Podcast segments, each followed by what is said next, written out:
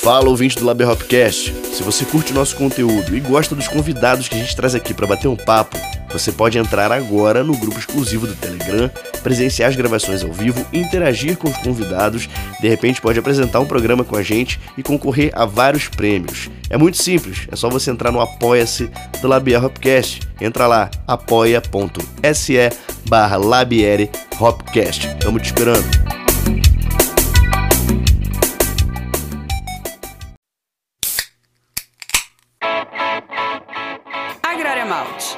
Malte das melhores cervejas, apresenta Labier Hopcast.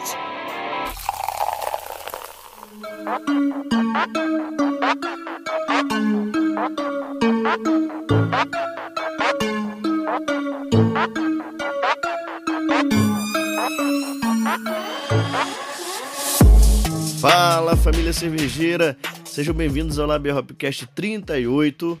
Danilo Soares aqui e comigo, Gleicin Silveira. Chega mais. Fala família cervejeira, começando mais um Lavel Hopcast, como bem disse Danilo Soares. Danilo Soares ou Danilo Soares? Vamos discutir essa semântica Soares. e essa morfologia desse sobrenome, cara. Porque nessa sala aqui, cara, tá, tá. Estamos tremendo na base, né, cara? Porra. Pesado, O cara é brabo, pesado. O cara é brabo. Bravo demais, que isso, cara. Hoje começando mais um Labia Hopcast. O papo hoje é dedicado às artes gráficas sonoras e às suas inquietações e provocações. Recebemos Cristiano Soares, ilustrador alagoano, de formação em publici- publicidade, com vasta atuação nas áreas da criatividade e criação gráfica. Através dos seus traços, ele dá vida e cor, muita cor, a capas de disco, cartazes de show, artes politizadas, críticas, polêmicas também, claro, tem que ser. Além de vários rótulos para cer cervejarias importantes do mercado, como Ocos Pocos, Botocudos, Barba Ruiva, Mad Brill, entre outros, né? Con- Continua aí, Danilão. Pois é, pô, Cristiano já foi, já foi considerado um dos 200, entre os 200 melhores ilus- ilustradores do mundo pela revista austríaca Bianual. Como é que se pronuncia isso, meu Deus? Ah, meu irmão, se vira. Deixei essa parte pra você, não foi à toa. A revista austríaca Bianual Fürzers International. Depois vocês procuram no Google aí, é FU com acento R-Z-E-R. Não, não tem acento. Na verdade, tem trema. Eu não consegui achar trema no É meu teclado. trema, né? Ah, É então é trema. Fürzer. É Fu. Não, mas o trema é U, pô. Ele chama Wood. O trema no U é I. É, é igual U é Bruder, né? Se for alemão, É- né?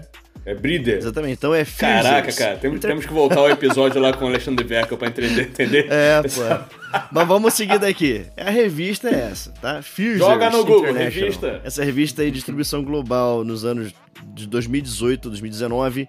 E suas referências circulam bem pela, pelo pop art dos anos 50 e 60, com muita dose de filmes e sons lado B, C e onde mais a imaginação levar. Gostei desse lado B, C. Portanto, hoje o episódio é carregado de distorção, lúpulo e neon. Cara, que foda. Vamos botar pra quebrar nessa porra aqui. Seja bem-vindo, Cristiano Soares. Aí, pessoal, prazer estar aqui conversando com vocês é, nessa sexta-feira. É sempre bom bater um papo e com cerveja fica melhor, né? Apesar de eu não estar tomando uma cerveja. Ah, Você queimou largada, pô. Queimou largada, cara. Foi, queimei a largada. Começou na quinta, né? Aqui Foi, em Minas, quinta é o dia do gole. Aí acabei queimando a largada e estou aqui no, no suquinho de, de limão hoje. Maravilhoso. Mas ao longo desse É. papo, provavelmente você vai puxar ali uma pingosa aí pra fazer uma caipirinha até acabar. Esse é o Hopcast Já joga, já, já joga na limonada aí, pronto. Já, já rebate. É isso aí. É isso aí, Cristiano. Pô, cara, muito obrigado pelo teu tempo, pela tua, tua disposição aí, disponibilidade. É, seja bem-vindo ao Labia Hopcast, né? Antes da gente começar devidamente o papo aí, a gente não pode deixar de agradecer aos nossos apoiadores do nosso podcast, pessoas maravilhosas e incríveis. Tem gente acompanhando aqui na sala. Vou ler aqui quem está acompanhando aqui, nesse momento. Nesse momento, Thaís Cunha, do perfil Cevadeando, está acompanhando. Fernanda Alfig. A Nanda Alfigna, que mulher. Essa mulher conhecedora. Ela me deu um spoiler hoje que a gente vai falar ao longo da pauta que você não tem ideia. Vai ser blow mind. Mind blowing, né, Eita. cara? Na verdade. Eita.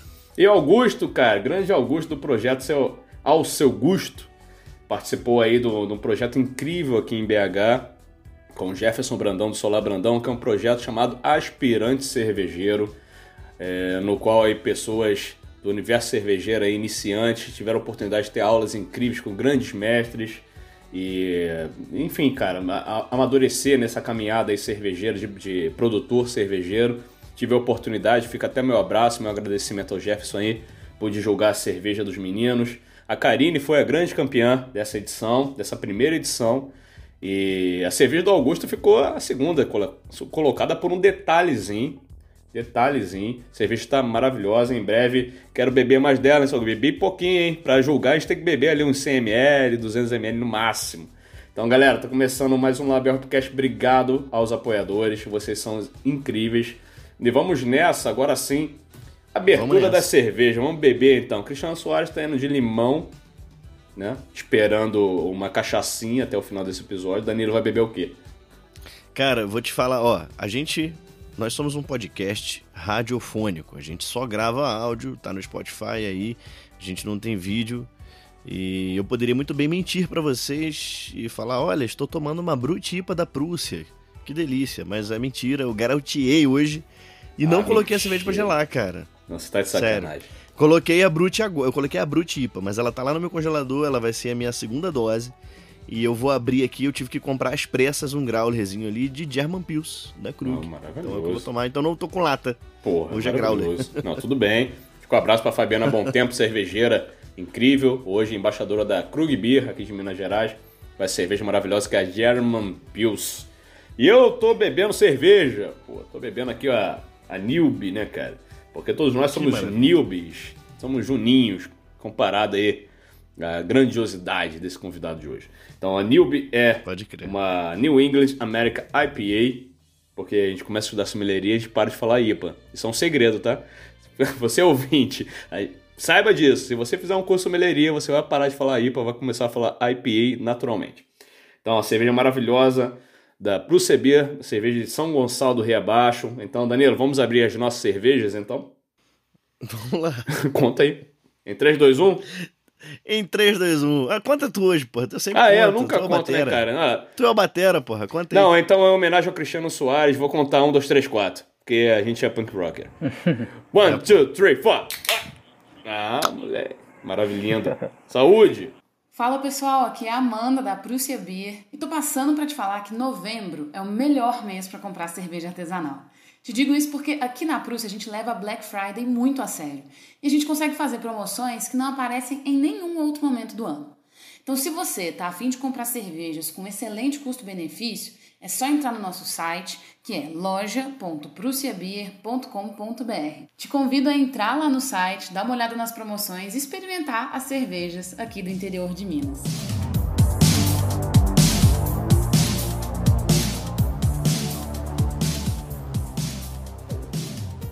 Rapaz, o lúpulo invade demais o ambiente abrindo cerveja, cara. Dominante é demais. violenta. muito, é muito gostosa, muito gostosa. É Enfim, interessante que a Newbie, ela... Ela... boteco aberto, só, né? Só, um- Ah. só uma, uma observação sobre a Newbie, né, cara? Que o rótulo dela, que Por tem os favor. balãozinhos de lúpulo, é, é muito real isso, né, cara?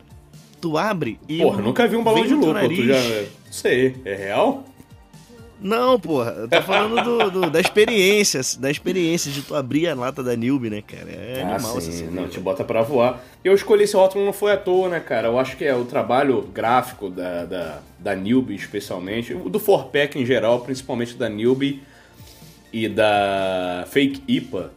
É um trabalho incrível, né? A Fake IPA, se não me engano, é uma, uma artista gráfica francesa que colabora com os meninos.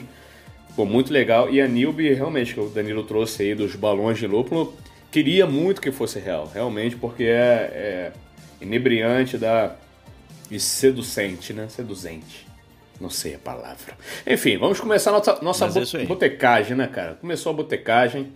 E, pô, cara, Cristiano, enfim, você queria saber, cara, de você, assim, como é que é esse rolê de desenhar desde moleque? Você sempre foi um talento com, com, com um crayon lá, com os lapisinhos da Faber-Castell, enquanto os menininhos estavam desenhando bonequinho de palitinho, você estava desenhando é, estatuetas gregas, cara. Como é que funciona isso, cara? Sempre, sempre foi fácil na tua mão e quando e quem percebeu que seus traços eram realmente traços diferenciados, cara? Então, então sobre isso é o seguinte, eu, eu nasci numa cidade do, do interior, aqui de Alagoas, uma cidade pequena, uma cidade chamada Palmeira dos Índios. Eu acho que o orgulho de Palmeira dos Índios é ter sido uma cidade que viveu Graciliano Ramos. Nossa, né? cara, que legal. Que é, é, ele, inclusive, foi prefeito lá e tal. E o que é que acontece? É, desde criança, eu acho que eu, eu sabia o que eu ia fazer pro resto da vida, porque eu sempre gostei de desenhar desde muito pequeno. E, tipo, mas eu acho que algumas, algumas coisas meio que que deram, assim, foram o gatilho para isso. É, quando eu era muito pequeno, tipo 3 anos, 4 anos, o, o meu pai, né, principalmente, ele sempre me dava histórias em quadrinhos, Uhum. mesmo sem eu saber ler. E aí eu ficava, não tinha coordenação motora, mas ficava tentando copiar aqueles desenhos ali e tal. Mas assim, o desenho sempre esteve muito presente é, na minha, na minha vida, assim, até por conta de questões familiares, né? Eu tenho duas tias que são artistas plásticas, que sempre me davam de presente, tipo, material de desenho, lápis, caderno. É, meu pai e minha mãe sempre estimularam a, a que eu mexesse com, com criatividade, com desenho e tal. Então foi um lance meio natural, assim. É, eu sempre cresci querendo desenhar, respondendo aquela clássica pergunta, né? O que é que você quer ser quando crescer? E eu sempre dizia, eu quero ser desenhista. Apesar de, na adolescência, né, quando você se vê ali naquele, aquele, naquela cobrança, né, é, profissional e a, as pessoas sempre opinando ali o que você deve ou não fazer da vida, né, é, meio que isso daí foi adormecendo, né, e aí eu tentei é, é, profissionalmente, assim, facu em faculdade, tentei fazer outras coisas que não tinham a ver com desenho. Mas naturalmente voltou isso, né? Assim, de, de desenhar. Desenho sempre teve muito presente, assim, na minha vida. Eu era aquele moleque de. de é, eu acho que eu já tomei suspensão por desenhar muito na sala, ou por ter desenhado, desenhado os colegas, assim, porque eu sempre eu, gosto, eu, sempre, eu sempre tive um lance assim de, de humor, né, também no desenho. E aí tinha gente que não gostava muito disso. É, mas assim, sempre teve muito presente o desenho. E foi um lance meio. Foi, foi, foi muito natural, assim, ter, ter caído no, na ilustração. Uhum. Eu acho que se eu não fosse profissional hoje na ilustração, acho que seria a minha segunda. É, é, de, eu acho que não teria como fugir disso, é, da ilustração de nenhuma forma. Mas hoje é, é obviamente, assim, meu cargo-chefe, assim, eu, é a ilustração, o desenho. Total. E quem, quem foi, assim, você citou os professores e tal, os, os colegas de classe, quem olhou pro seu desenho assim pela primeira vez falou: Cara, isso daqui é muito legal, isso aqui é diferente, cara. O Joãozinho tá desenhando aqui um carrinho que tem cinco rodas. Você tá desenhando uma coisa maravilhosa. Quem falou isso, cara, pela primeira vez pra você? Ah, em, ca em casa mesmo, a minha família, minha tia, é, todo mundo já tinha um lance. Ah, é, Cristiano sabe desenhar muito bem e tal. E por isso estimu me estimulavam a, a desenhar. Mas na escola, assim, tipo, tinha trabalho de artes, aí sempre me chamava. É, era aquela confusão para que eu participasse de, dos grupos, né? Nossa, com ah, certeza. trabalho de artes. é, aí, tipo, ah, tem um trabalho, sei lá, de história que vocês precisam fazer uma apresentação e precisam de uns cartazes. Aí, ah, Cristiano tá na minha equipe, né? Era, era sempre foi assim. Era salvação. Era o Neymar, o é. Neymar do desenho, né, cara? É. Ninguém me chamava para os grupos de, de matemática, mas para mas quando tinha desenho quando tinha desenho eu eu sempre era sempre me chamavam assim. Mas era muito presente mesmo o desenho assim. Eu desenhava todo santo dia assim. Muito, muito, muito viciado em desenho, em, em ficar criando personagens. E esse lance assim de, de, de ter caído hoje em capa de disco tudo mais era uma coisa que eu já fazia lá no final dos anos 90, que eu era, era pirralho, né? Adolescente, é, pré-adolescente, sei lá, adolescente. Você tá quantos anos hoje aí? Você tá gravando aqui em 2021, tenho, né? Você tá quantos anos? Eu tenho 34. Massa. É, e, e ali no, no, no início dos anos 2000 tinha as bandinhas dos amigos e tal, e eu fazia capa, fazia material de merchandising, entre aspas, né? Porque era um merchandising é, só no nome mesmo. É, mas eu estava sempre presente ali criando alguma coisa. Eu era o cara que, que mexia assim na, na parte visual, eu sempre estava mexendo nisso. Eu sabia que eu tinha que trabalhar com artes visuais de alguma forma. Desde, desde criança eu tinha certeza disso, assim, foi algo, como eu disse, bem natural mesmo. Eu, tem outra vertente artística, né? Por exemplo, eu sou apaixonado por música. Talvez eu consuma mais música do que arte visual. Eu tentei ser músico, né? Mas uh, nem isso eu consegui. É, é, nem, da, nem, nem, nem não, a, tipo, a, ilustração ofuscou a, a questão musical também. Não, total, cara. A gente acho que vai abordar aqui ao longo da pauta um pouco mais a questão da, da música, né? Mas é, por que eu perguntei isso? Porque realmente é, é, acabou que você citou um ponto muito interessante, que é a escolha, a famosa escolha dos grupos, né? É, porra, eu nunca fui escolhido para ser para jogar futebol no time, muito menos para desenhar. Mas isso daí acaba que são realmente. Danilo tem um filhinho novo aí e tal. E são indicadores de, de, um, de um talento natural, né? de um talento natural, de de repente um, uma facilidade ali que a gente confunde muito com um dom, né? É, eu tento tocar bateria assim, mas e mas assim muita coisa dá para se aprender, outra, outras coisas são, são inerentes mesmo também, mas eu, eu acredito que é por causa do, dos estímulos, né? Você citou a questão das tuas tias, educadoras, né? Pô, teu, teus pais, é, eu vi uma entrevista sua, você falou que seu pai era radialista, então, ou seja, a informação e a, e a cultura, ela estava desde cedo muito muito garrada assim, na, na, na, tua personalidade, né? Isso é muito legal, porque é, é o, são os pais que nesse momento assim da, do início da, da, da infância liberam o teu acesso a algum tipo de conteúdo, né? E, tipo, com, com essa tenridade, assim, você viu o que de desenho, cara, na televisão?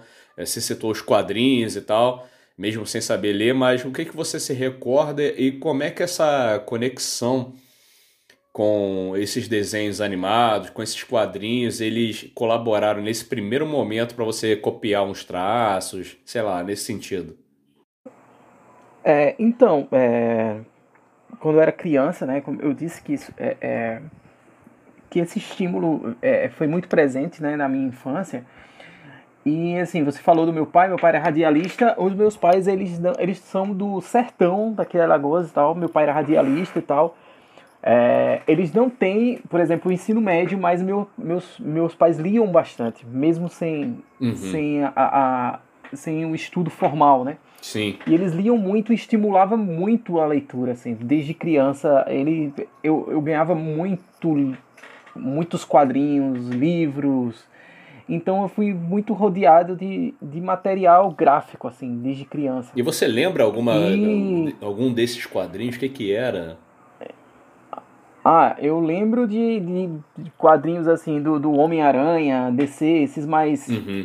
Estandardes, assim, tipo, mais comuns, né? Uhum. É, mas, assim, algo que chamou muito minha atenção, eu acho que quando eu era criança, que eu acho que meio que transformou nesse amálgama que eu, que eu trago até hoje, foram duas coisas. Um foi o lance. É, não, na verdade, assim, o meu estilo hoje eu, eu devo ao seguinte, né? Eu nasci ali no final dos anos 80, né? A minha infância foi ali nos anos 90. É, não tinha essa velocidade de tecnologia que existe hoje. Então, o que é que acontece? Por exemplo, os quadrinhos que chegavam no início dos anos 90, eles chegavam, eles eles eram, eles tinham sido lançados nos Estados Unidos, eu acho que muitas histórias tinham sido lançadas na década de 70, uhum. tipo, chegava aqui no, nos anos 90, que iam ser traduzidos, iriam ser adaptados para o formato brasileiro. E aí eu acabei pegando os caras que tinham. Eu acabei pegando aquele traço antigo, né? Aquele traço dos anos 70, 80, sim, aquela parada mais. Sim, sim. É, do, é, sendo que os caras eu acho né, que cara? ali no. o traço da onomatopeia. É, e, e, engraçado que eu acho que, inclusive nos anos 90, os caras já estavam trabalhando com Photoshop, né? Só que eu tava. É, é, lá, lá fora, no caso. E eu tava pegando os caras que trabalhavam com nanquim, com tinta e um monte de sujeira, né? E aí o meu traço foi muito influenciado por esses artistas antigos. E musicalmente também, a minha casa sempre teve discos de vinil e eu achava o máximo aquelas capas e tal de disco, porque era, era grande, né? Era diferente do CD, que era aquele que não, não valorizava né, a parte gráfica. É, me, sempre me incomodou, nunca gostei da mídia do CD eu sempre achei uma mídia ruim, assim, eu sempre fui apaixonado por discos desde criança. Ah, o LP, o LP é encantador, né, cara? O espaço que ele tinha ali para criar, enfim, vários discos icônicos. Isso, era um sonho meu de infância, eu dizia, eu, eu, eu dizia para mim, eu acho, eu vou chegar no meu ápice artístico quando eu ilustrar uma quando eu fizer uma capa de um disco de vinil. Eu ficava pensando quando eu era assim na pré-adolescência uhum. ali, tipo, era o meu sonho, assim, o meu sonho maior era fazer uma capa de, de disco. É... E entrando nesse, nesse lado da, da, música que você começou a pontuar aí, no começo dessa pré-adolescência, você ouviu o que, cara? Como é que tava ali de, nos 12, 13 anos? É, então, é, foi mais ou menos isso aí. For, foram os quadrinhos, né, que me influenciaram. E ali no, na minha infância, é, eu peguei filmes que chamaram muito a minha atenção. Por exemplo, American Graffiti, né? Que é aquele filme que se passa nos anos 60, né, que é um, uns adolescentes e tal, que estão no final do, do colegial, do, do, colegial e tal.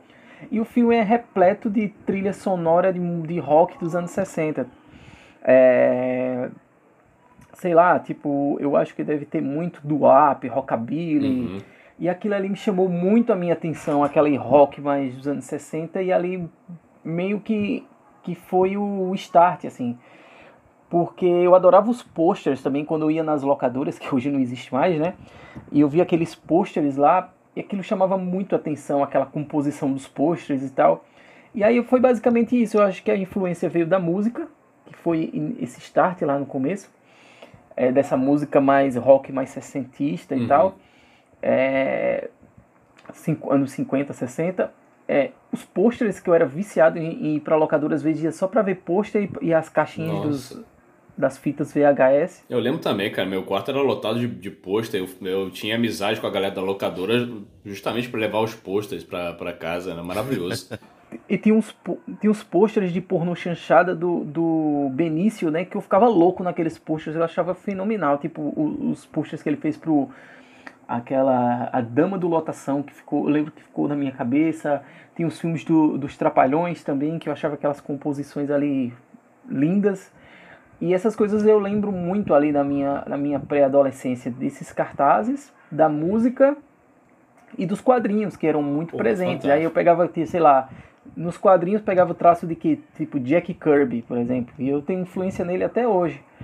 E aí foi basicamente isso ali, tipo, nunca mudou o que eu o que eu gosto. Eu acho que só, eu só fui agregando, né? Porque ali na pré-adolescência, através do rock dos anos 60, eu acabei chegando no punk, por exemplo, né? uhum. né? Porque os, é, é, eu conheci os Ramones através disso, porque os Ramones o que faz? É, basicamente é um rock dos anos 60 com guitarra distorcida e com uns caras feios e sujos, né? E, aí... e com muito clipe cartoonizado também, né? Porra, legal. É, né? e, a, e é, fora as capas, né? Também, as capas do, dos Ramones tem muito também essa pegada, sei lá, aquele Road to Ring, né? Uhum. A, a, a, capa é basicamente uma, um, um, desenho que poderia estar numa história em quadrinho, né? Sim, cara. E aí certeza. meio que. E, e aí, tipo, é, é, lá no interior não tinha MTV, mas às vezes quando eu ia pra casa dos meus tios, no, lá no sertão que tinha TV a cabo, é, e vi os clipes, sei lá, tipo, tinha aquela parada meio kit, né? Aquela, aquela coisa meio também anos 60, e acabou, acaba que isso tudo se, se encontra no final das coisas. O quadrinho se encontra com o rock, que se encontra com, é, é, com a música, né? Tipo, todos eles acabam se casando. E aí foi basicamente isso. É assim, eu só fui explorando, né? E a adolescência que é o caldeirão, é inquietação juvenil mesmo, cara. É, e o que eu acho incrível é que naquela época a gente não tinha tanta informação. E, tipo, os meus amigos que a gente tinha lá no interior era um pessoal extremamente interessado em garimpar.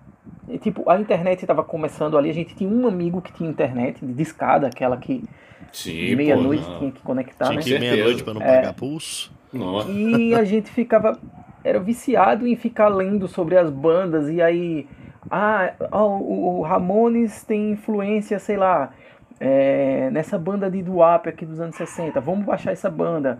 Ah, os Ramones influenciaram essa banda aqui. Aí dos Ramones foi caindo para outras bandas, conhecendo outras coisas e basicamente foi isso assim.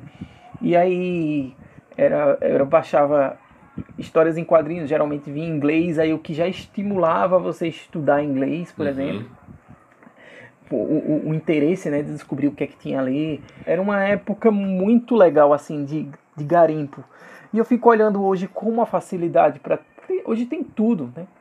Por exemplo, eu adorava, eu ainda adoro o Nirvana, por exemplo. Uhum. Conta, o Nirvana é uma banda que tem uma pegada, o pessoal fala que é grunge, mas o Nirvana é uma banda praticamente, é, é, ela é, na atitude é uma banda punk, né? E se você pega ali, por exemplo, o livro, a biografia do Kurt Cobain, que eu tenho aqui, eu, eu tava lendo, relendo ela, porque eu tenho, eu tenho esse livro lá do, do, do início dos anos 2000, eu tava relendo e, tipo, jogando, sei lá, o show que eles fizeram na biblioteca tal. Tipo, tem no YouTube, tem tudo.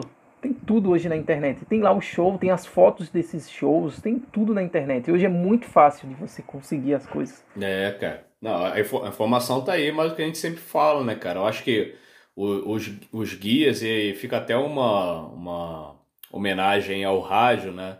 Ilustrando aí o teu pai, radialista, e a gente acompanha muitos radialistas aqui. Eu fico um abraço aí, Malval, Maurício Valadares do Ronca Ronca, e como, como vários outros, né, cara, radialistas ao longo do tempo, que realmente eram figuras de mestres, né? A gente não adianta ter na mão ali a informação é, sendo que a gente não tem um guia, não tem alguém a, que a gente possa confiar o nosso tempo e a nossa energia de, de, de procurar, né? E de ser realmente guiado para encontrar o material que já está ali, já está na mão, mas se você não tiver o, um guia, cara, e nesse momento eu realmente eu faço uma homenagem ao rádio, aos radialistas e às pessoas que trabalham tentando produzir conteúdo e produzir um direcionamento bacana aí pra galera navegar nesse mar louco que é de informação de internet, é, a gente tá meio lascado sem essa galera, né?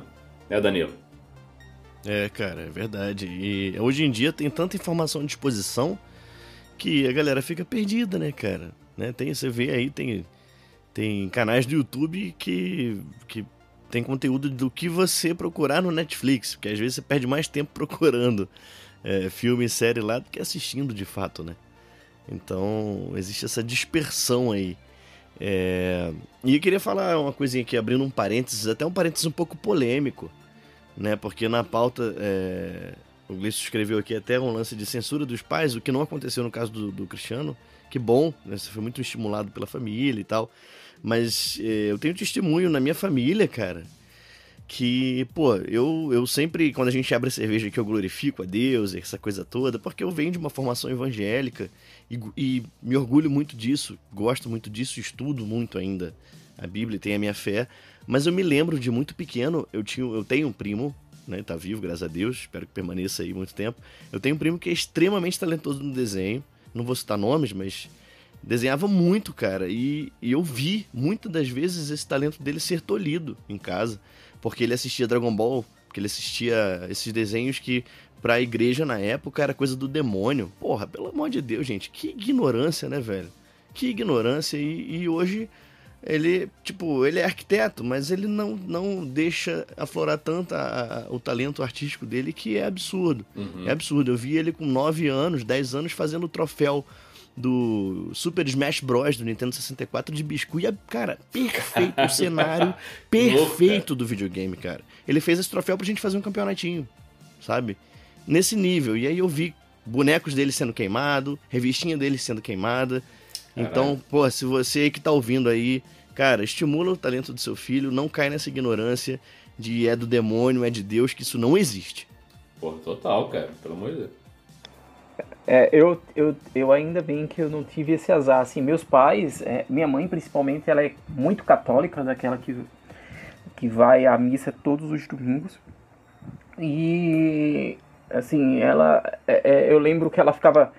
Mas Cristiano, por que você fica desenhando esses demônios? Esses capeta, meu filho. Vai puxar tua é, perna de ah, madrugada. Mas, ah, mas isso aqui é um personagem fictício. Ela, meus pais nunca nunca tentaram me, é, é, é, me censurar, nem, nem diminuir nada que eu, que eu criava. Eu tive muita liberdade. Eu sempre tive para mexer com arte. Meus pais. Realmente eu tive muita sorte, assim. Porra, que legal. os meus pais. É, é, os meus pais são demais. Tipo, é, é, teve um, um ano desses aí atrás que a TV Gazeta, que é afiliada da Globo aqui, veio fazer uma, uma matéria aqui comigo, uhum. aqui em casa. E aí foram entrevistar a minha mãe. E a minha mãe ficou rindo, né? Porque ela falando que teve uma época que ficou preocupada porque eu tava desenhando muito capeta.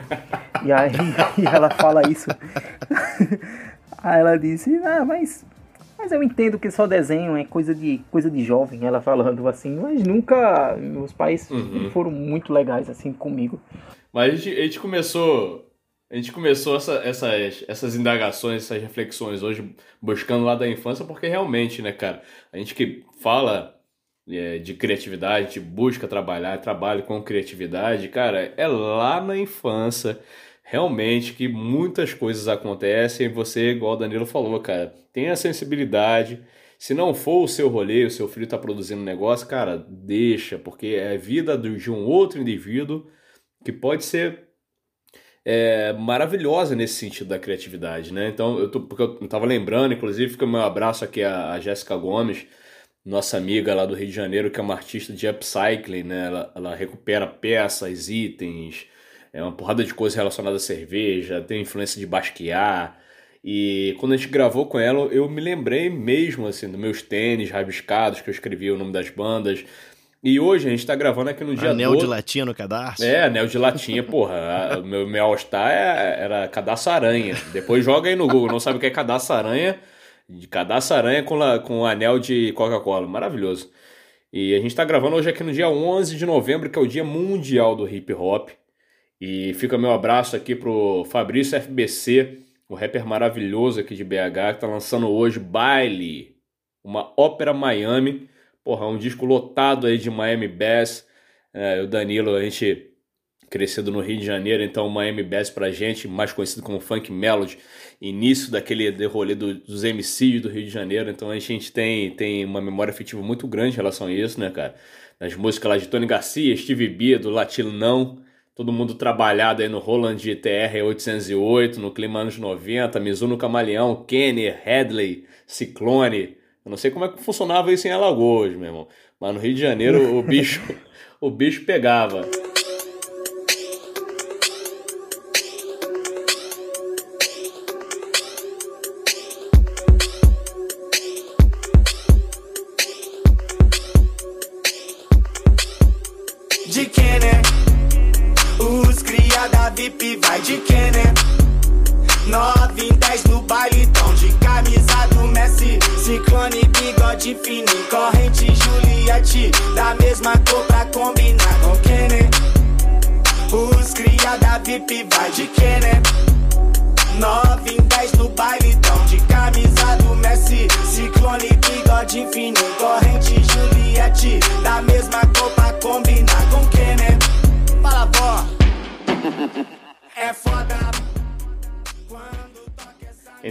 Nesse, nesse mote maravilhoso, eu queria chamar um, quadro que a gente tem aqui que chama Fala na Lata. E é o Douglas da Casa Orc que vai trazer um pouquinho é, sobre a Casa Orc. O Douglas esteve com a gente no Hopcast número 35. O Douglas e o, e o Marcos da cervejaria Botocudos, que tem uma relação também com o Cristiano, a gente vai falar disso um pouco mais para frente.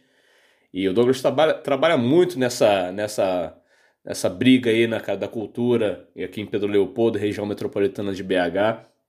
E o Fabrício, FBC, esteve recentemente aqui em novembro de 2021. Você que está ouvindo esse episódio de 2035 não está entendendo nada. É, Fabrício esteve aqui antes dele ganhar um Grammy latino e que provavelmente vai acontecer em alguns anos.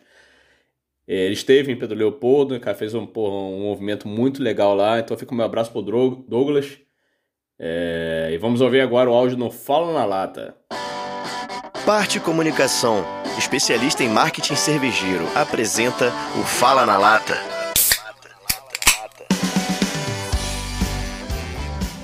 Salve, salve galera, aqui é o Douglas Issa da Casa Orca. Um abraço para vocês, família cervejeira.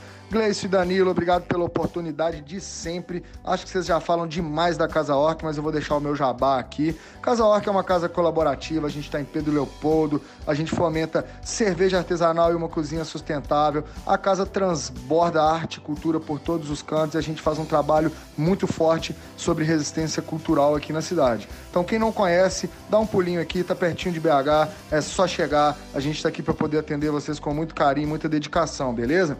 E ó, a gente também tem um projeto muito legal que é um podcast da Casa Orc, também está no Spotify, chama Papo Molotov. Sempre um bate-papo explosivo sobre comportamento, cultura, gastronomia e cerveja artesanal. O nosso primeiro episódio a gente fala sobre o mercado cervejeiro. Tá lá os nossos convidados Max da Falk Beer, Flavinha da Loquira e Domingos da Cervejaria Incógnita. Um bate-papo muito bacana com participação também da Tati Otoni, que é responsável por nossa cozinha, beleza? Então entra lá, Papo Molotov no Spotify, ouve o nosso podcast. E eu queria aproveitar, Gleicinho Danilo, para deixar uma homenagem aqui a uma pessoa incrível que foi fundamental para o nosso crescimento, para o meu trabalho criativo aqui nesse projeto da Casa Orc, que foi a Érica Barbosa. A gente perdeu uma grande companheira aí essa semana, né? Uma, uma pessoa incrível. Ela foi idealizadora aí do marketing cervejeiro. Eu fui aluno do marketing cervejeiro e também fui professor, é, dei aula sobre criatividade no mercado é, de cerveja artesanal, obviamente. E fica aqui a minha homenagem, meu carinho, respeito e que o legado dela jamais seja esquecido, beleza? Então tamo junto, Casa Orc e Labier é uma parceria incrível de muito tempo e que o futuro seja cada vez mais colaborativo. É nós.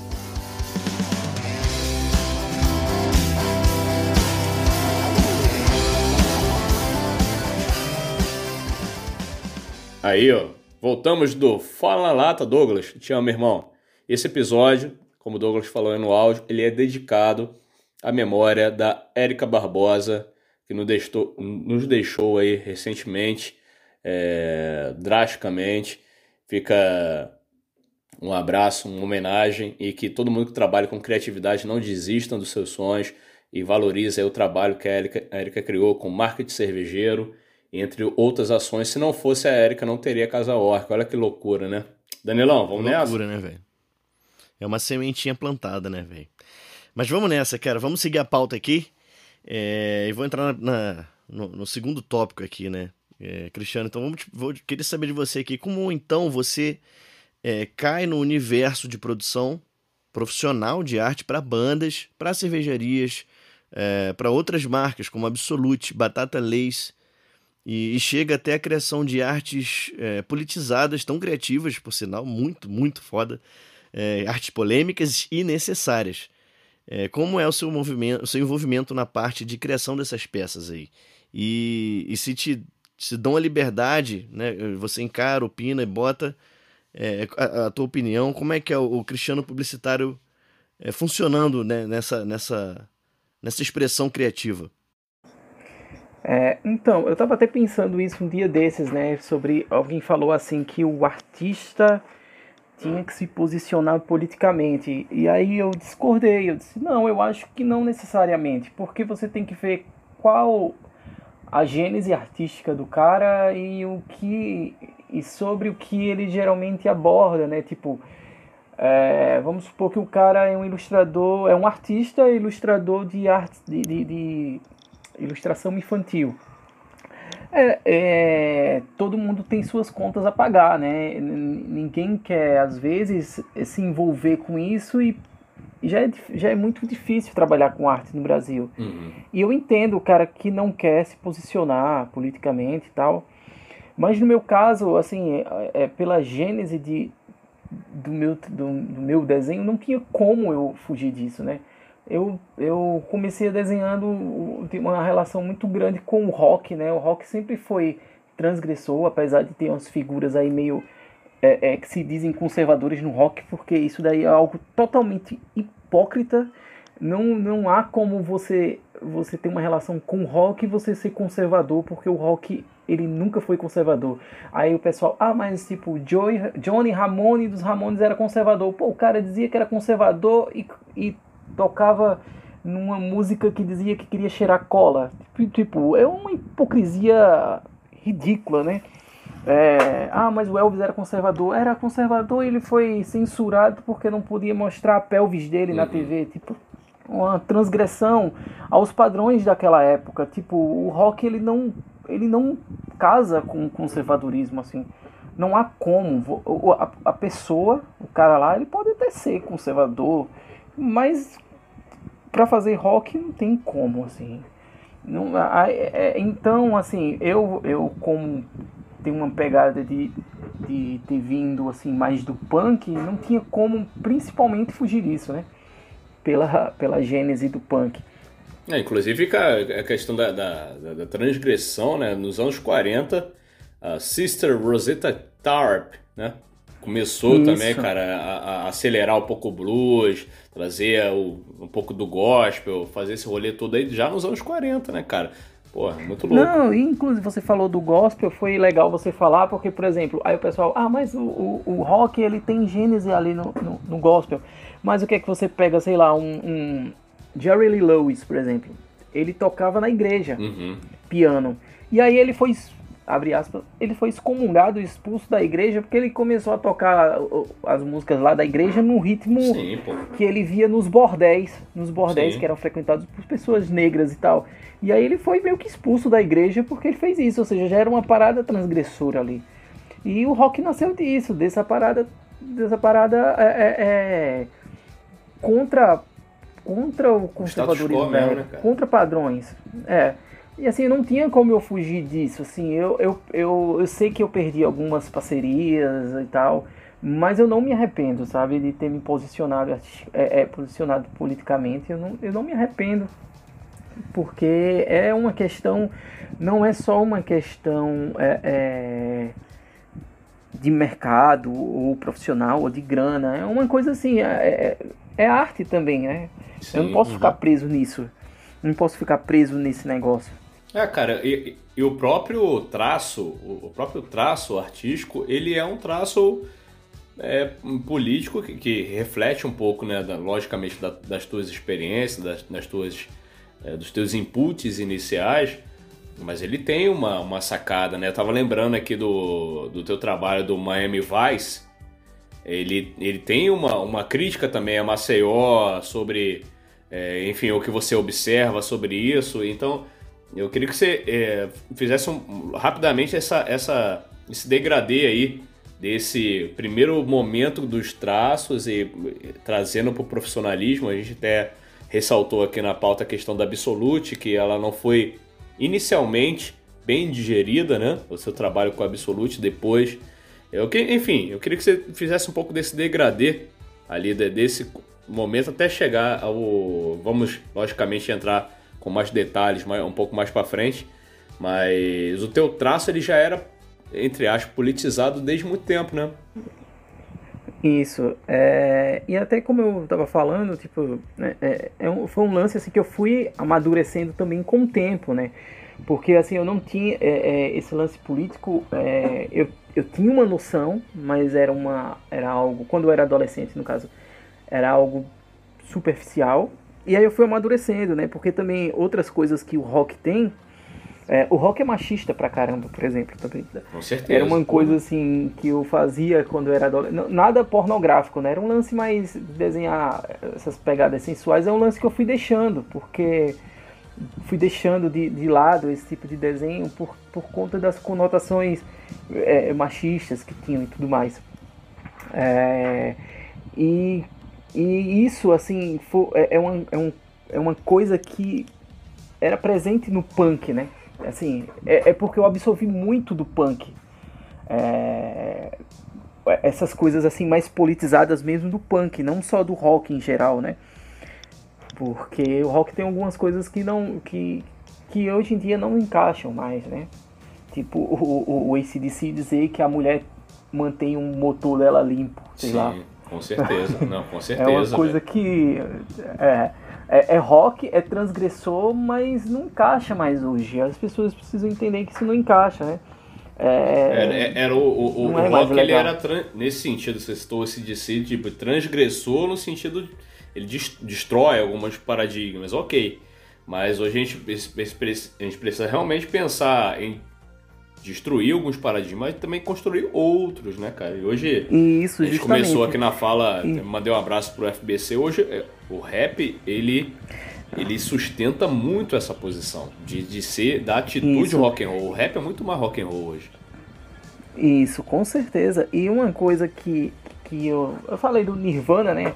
No começo, e é uma coisa que eu, eu não entendia na adolescência, que hoje eu entendo no Nirvana e acho que hoje eu gosto muito mais do que naquela época, né? Porque se você pega. é, é, é, o Nirvana é uma banda que é muito à frente do tempo dela. E sei lá, tem no encarte do Nirvana algo do tipo: se você não gosta de pessoas de cor, tem assim, né? Lá. Se você, é, por algum motivo, acha que as mulheres são inferi- inferiores, ou se você não gosta de homossexuais, por favor, não vá nos nossos shows nem Caralho. compre os nossos discos. Tem bem assim no disco, no, no, no, no Sex Side, né? Saiu, um- na época saiu isso. E aí, tipo, na época eu não entendia isso assim. Era, não entendia e hoje eu entendo como a banda era muito à frente do tempo dela, né? Como ela era muito à frente do tempo dela. E essas coisas assim que eu fui demorando a absorver, né?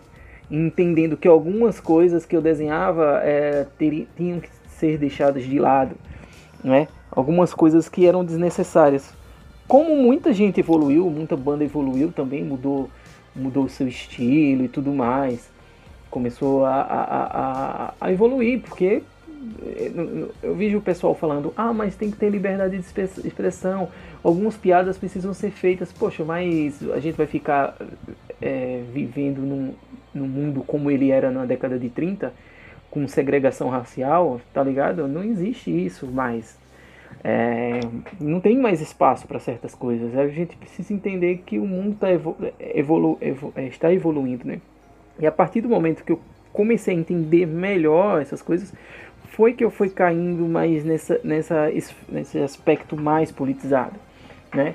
E assim, eu, o, o, o meu traço tem, o meu traço, digo, a, a pegada do meu desenho tem uma parada meio irônica, né? Uhum. Eu trabalho muito com ironia e muito com um deboche, né? E isso daí é uma influência direta, ironicamente também, do Dead Kennedys, por exemplo. Uhum. É, que foi a banda lá que eu tive, eu tive, tive a treta lá por conta do cartaz. E, ironicamente, essa influência vem diretamente do Dead Kennedys. Porque Vamos, é uma vamos, banda vamos que- falar mais sobre isso. Igual o João Kleber. É. Para, para, para, para, para. Uma banda que, sei lá, tem música que, de, que o título da música é Matem os Pobres. Eu entendi a ironia na, na- quando era adolescente. Eu entendi essa ironia. E essa ironia eu, eu, absor eu consegui absorver naquela época. Coi é, coisas que eu não consegui absorver no Nirvana sobre aquele direcionamento mais sério, né? Sim, cara. É, que eu levei um tempo mais para absorver esse direcionamento mais sério, mas é basicamente isso, né? É, é, essa influência assim da, da ironia e tal presente no meu trabalho, essa questão mais politizada veio daí, veio, veio basicamente mais do punk, né? Porque o punk sempre teve essa pegada mais politizada mesmo. Não E necessariamente, né? irônica Tem bandas também, de com punk. certeza.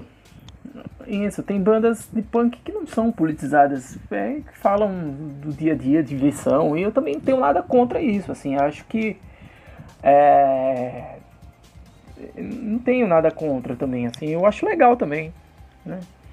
Pô, não, Mas eu acho que não dá pra fugir da gênese, da gênese do, do estilo, assim, não tem como.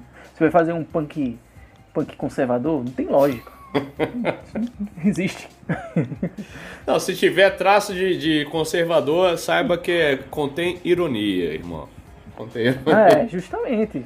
justamente como o Dead Kennedys fez, tipo, matem os pobres. É, a letra fala sobre jogar uma bomba de bomba de nêutron na, nas favelas, no, no, nas periferias lá da, dos Estados Unidos para eliminar os pobres. Um lance totalmente irônico assim, é, é, porque é, a mentalidade de muitas pessoas é essa mesmo, né?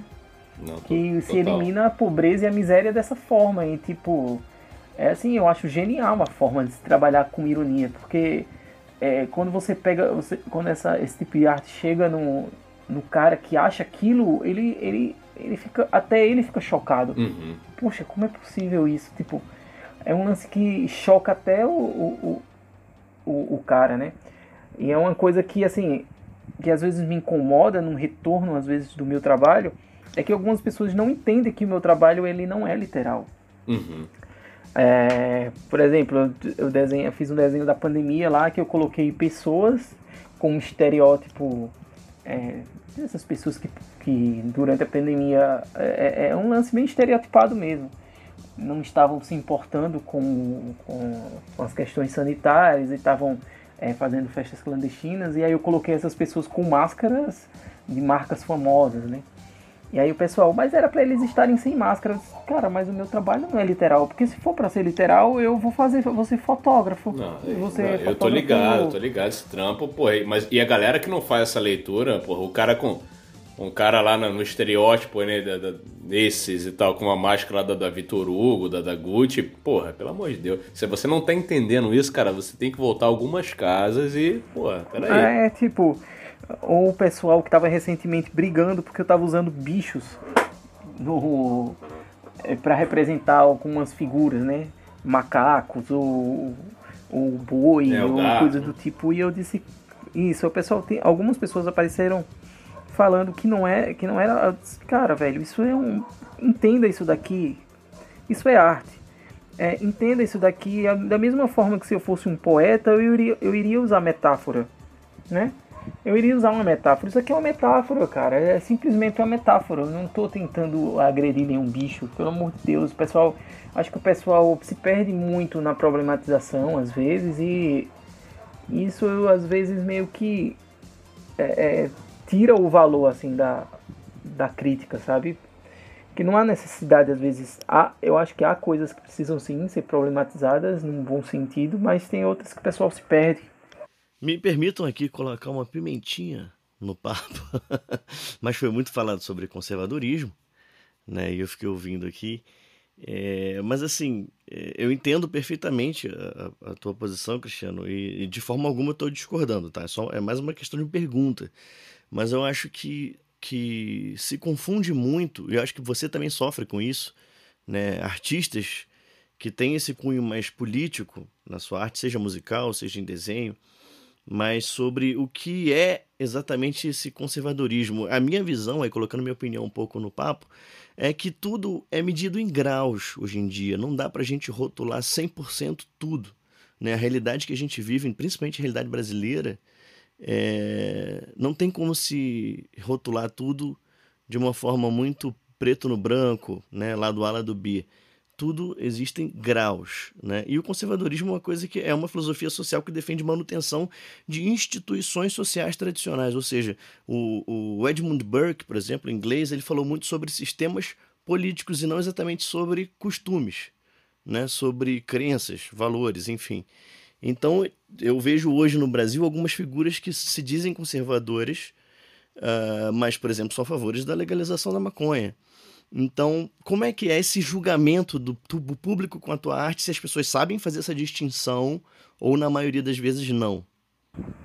Ah, então, eu estou falando o, o, conservador que, tô falando, que eu estou usando aqui é de uma forma totalmente vulgar, sabe? É uma forma mais ligada a, aos costumes. É conservador no, uhum. nos costumes. Esses, sim, sim. esses, esse conservadorismo que eu estou falando não é, não, é, não é questão é, é, não deixa de ser político, obviamente, mas não é questão é, mais abre mais aspas aí, mais filo...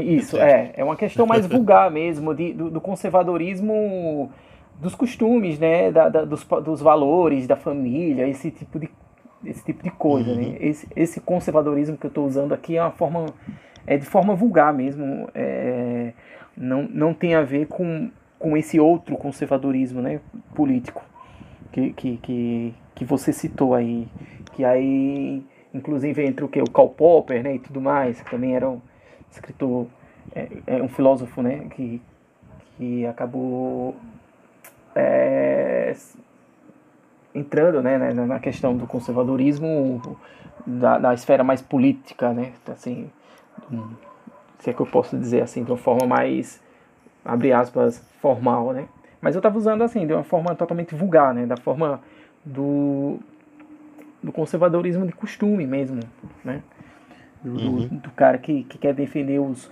os costumes tradicionais da família, do casal hétero, monogâmico e tal. Sim, sim. É, nesse, nesse quesito, assim, no caso, o que eu estava querendo dizer. Total. Isso daí para criar, é, até no, no, começo dessa indagação a gente lembrou o caso da, da, do seu trabalho do Join the Mix da Absolute. E, e, e a gente começa a, a, entender e a lidar com culturas diversas, né? E culturas que são, nesse caso, até um pouco mais extremas, né? Que teve o, o, o trabalho, ele teve até uma certa censura na gringa, né? Como é que foi um pouco disso? ali no Oriente Médio, parece que ele rolou, né? o trabalho conseguiu sair em Dubai. E como é que foi isso? E esse trabalho foi é o que está linkado com a, a, Archive, né? Que eu não sei pronunciar o nome da revista. Isso. é, esse trabalho aí para mim foi uma, uma surpresa, assim, tipo, foi um dos trabalhos que eu mais que eu mais tive que estudar mesmo. Eu tive que cair de cabeça nesse trabalho uhum. porque é, o pessoal lá da agência, ah meu Deus, eu não vou lembrar o nome da agência, a agência é enorme, uma das maiores agências de publicidade do mundo. E a gente fechou para fazer esse trabalho, foi, com, foi meio que uma aposta, né? Porque esse trabalho era para ser divulgado em todo o Oriente Médio, porque a campanha era sobre união dos povos do Oriente Médio, né? Uhum. E era para ser divulgada no, em todo o Oriente Médio. E aí o cara, é, é, eles era uma aposta mesmo, dizendo, ah, Cristiano, a gente não sabe se essas peças elas vão ser aprovadas porque há uma questão cultural assim muito é, é muito separ, separatista assim que, é que eu posso dizer assim tipo é, não separatista mas é, há, há muito preconceito entre as culturas né entre eles lá tipo por exemplo quando a gente começou a fazer o primeiro cartaz é aí sempre muito disse, inflamado né isso a gente vai ter que misturar aqui é, é cultura indiana, cultura é, é, libanesa, é, cultura egípcia, tudo num desenho só. E aí rolou a pesquisa e tudo mais, que a gente teve que pesquisar coisas que eram mais populares na cultura e tudo mais. E aí quando essas peças ficaram prontas, que aí eu, eu fiz o trabalho de ilustrador e tinham dois diretores de arte, só que aí eu também meio que é, fiz um bico ali de direção de arte algumas horas, porque tive, teve uma hora que acabava a fonte, né? A, a, a, a torneira secava, e aí uhum. a gente dava uma pausa e tinha que estudar mais. Aí eu aproveitava também para estudar, e aí eu voltava com algumas ideias, né? Eu dizia, olha, dá para encaixar isso daqui, que eu estava lendo sobre isso aqui, tal, tal, tal, sobre o Líbano e tal. Ah, beleza, acho que dá para encaixar. E aí encaixa. E aí, beleza, quando as peças ficaram prontas, é, a, a a parte principal, é, tipo, como é que eu posso dizer? A, o principal lá na, da, da agência, o cérebro dessa, dessa campanha teria que ser aprovado no Líbano. Uhum. E aí, quando chegou no Líbano, eles ficaram chocados com a peça, porque Caralho. eles disseram que não aceitavam que a cultura deles estivesse misturada com a indiana, por exemplo. Que loucura. Porque eles, é, e foram, é, foram eles, três eles peças, né? Respeito. Isso. Caraca. Isso é uma falta de respeito. Como é que a nossa cultura pode estar misturada com a desses ratos? Cacete, tipo, algo bicho. assim. É. E aí, tipo, foi é, é, assim um choque grande, porque o pessoal disse, a gente, tá, Cristiano, a gente não sabe se vai ser aprovado, assim, a campanha é justamente para uhum. para poder é, é, homenagear um misto de culturas, mas está sofrendo muita resistência. Caraca. E era uma peça publicitária, é uma peça engraçada que é uma peça publicitária com um cunho político pesadíssimo, né, assim. Sim, pô, join e the aí, mix, né, cara? Vamos, vamos é, nessa, é, vamos misturar isso. aí, pô, para de brigar nessa porra. E, é, e aí meio que o Líbano não liberou, não, não aprovou as peças, nem liberou para que elas fossem divulgadas nos outros países lá. E aí. Ou seja, a gente não tem garrafa de Absolute com ilustração de Cristiano Soares. Não tem. Boa. É, não tem. Vamos fazer aí, a versão a clandestina outra... no Brasil. O, o, que aconteceu foi o seguinte: é, o escritório dessa agência que fica em Dubai, ele apresentou para um, sei lá, um house organ, alguma, alguma, algum escritório da Absolute que tinha em Dubai também. Uhum apresentou as peças e disse, olha, aconteceu isso e tal, tal, tal, e, a, e, a, e o, o, escritório de Dubai gostou das peças. Por ali ser uma, ser uma parada mais, é, é, é aí eu vou usar outra, outra palavra aqui, vulgar, mais liberal, tá? não no sentido político, mas liberal nos costumes, né? por ser, ser mais liberal, receber mais turistas e tudo mais. E aí eles acharam que seria interessante divulgar em Dubai, e aí as peças saíram como como um pôster lá em como Dubai. Print, como né? pôsteres. Uhum. Isso foi. E aí ela foi divulgada em Dubai. Ela ficou restrita a Dubai. Porra. E, a, é, e aí a, a Archive, né? Eu, eu sempre confundo com como pronuncia. É, isso, chegou para eles as peças. Archive. E aí eu fui selecionar. Isso, Archive. E aí eu fui. Chegou para eles as peças e aí eu fui selecionado como na, na, na, edição anual, acho que de 19, 2018 2019, como um dos 200 melhores Pô, ilustradores. Que foda, por cara. conta dessas Pô, peças. Foda. Que foda. Foda mesmo. Isso também mostra, cara, é, o, o, trabalho tá dando problema gigante, problema. Cara, mas foi justamente um trabalho que te deu um problema gigante que porra, cara, que conseguiu colocar no, no, no, no, top 200 de ilustradores do mundo, cara. Então, velho, isso é muito louco, muito louco. E essa, e essa revista ela é super respeitada assim é, é, pelo, pelo mercado publicitário. É, eu acho que é a revista mais respeitada assim do mercado publicitário. E, e saíram outro, e, e, saíram outros ilustradores brasileiros também nessa edição. Uhum. Eu achei engraçado que teve um ilustrador de, acho que do Ceará, se eu não me engano. Ele, sei lá, ele saiu uma matéria lá no site do Ceará único ilustrador nordestino ah. escolhido pela revista único. não sei o quê. Aí eu disse, cara, velho, que. Porra. O cara, não, o cara não, não pesquisou para poder dizer isso, e aí. É... nada contra o cara, eu fui lá Sim, falar com ele. Eu disse, cara, não é por nada não, Lógico. mas eu, eu tô nessa revista e tem outro ilustrador de Aracaju também, Caralho. que é o Thiago Neumann. E que ele também foi selecionado. Tipo, é, ele fez uma campanha para uma marca de cerveja e também foi, foi selecionado, que o trabalho dele foi muito bom. Mas isso acontece porque o mercado publicitário brasileiro é um dos mais respeitados do mundo. Que louco, cara. É um dos mais ganha. Sempre sai leão de cane para para algum publicitário brasileiro. É muito respeitado. E aí, é... eu disse, o cara, bicho, você não é o único nordestino, não, velho. Tem, tem mais aí, cara. Tem mais gente. Eu, tem mais gente. Eu, eu, eu, no caso, né? Eu e o, eu sei do Thiago, né? Eu não posso, eu não, eu não sei quantos, eu não sei se tem mais pessoas. Eu sei que tem mais uhum. brasileiro, uhum. mas eu não sei se tem do Nordeste, não, não sei agora. É. Mas tem de São Paulo, eu acho. Eu tem na própria revista diz, né, é, quantos brasileiros tinham foram selecionados. Eu não sei quantos, mas eu lembro que tinha, tinha, tinha tópico, ilustrador de São Paulo, foi selecionado também. Uhum. E o que é muito legal, assim, porque o mercado publicitário brasileiro é muito forte, cara. O, Brasil, o Brasil tem. O Brasil é criativo, o Brasil tem ilust... Ilust... O Brasil tem ilustradores assim que eu olho assim, eu digo, poxa, velho, os caras são são fenomenais assim, ilustradores muito bons, assim, Brasil, o Brasil tem muitos bons ilustradores. É incrível como tem muito artista bom aqui, cara. Pô, que massa. E, e nesse gancho maravilhoso, quero mandar um abraço aqui pro Wilner Lima.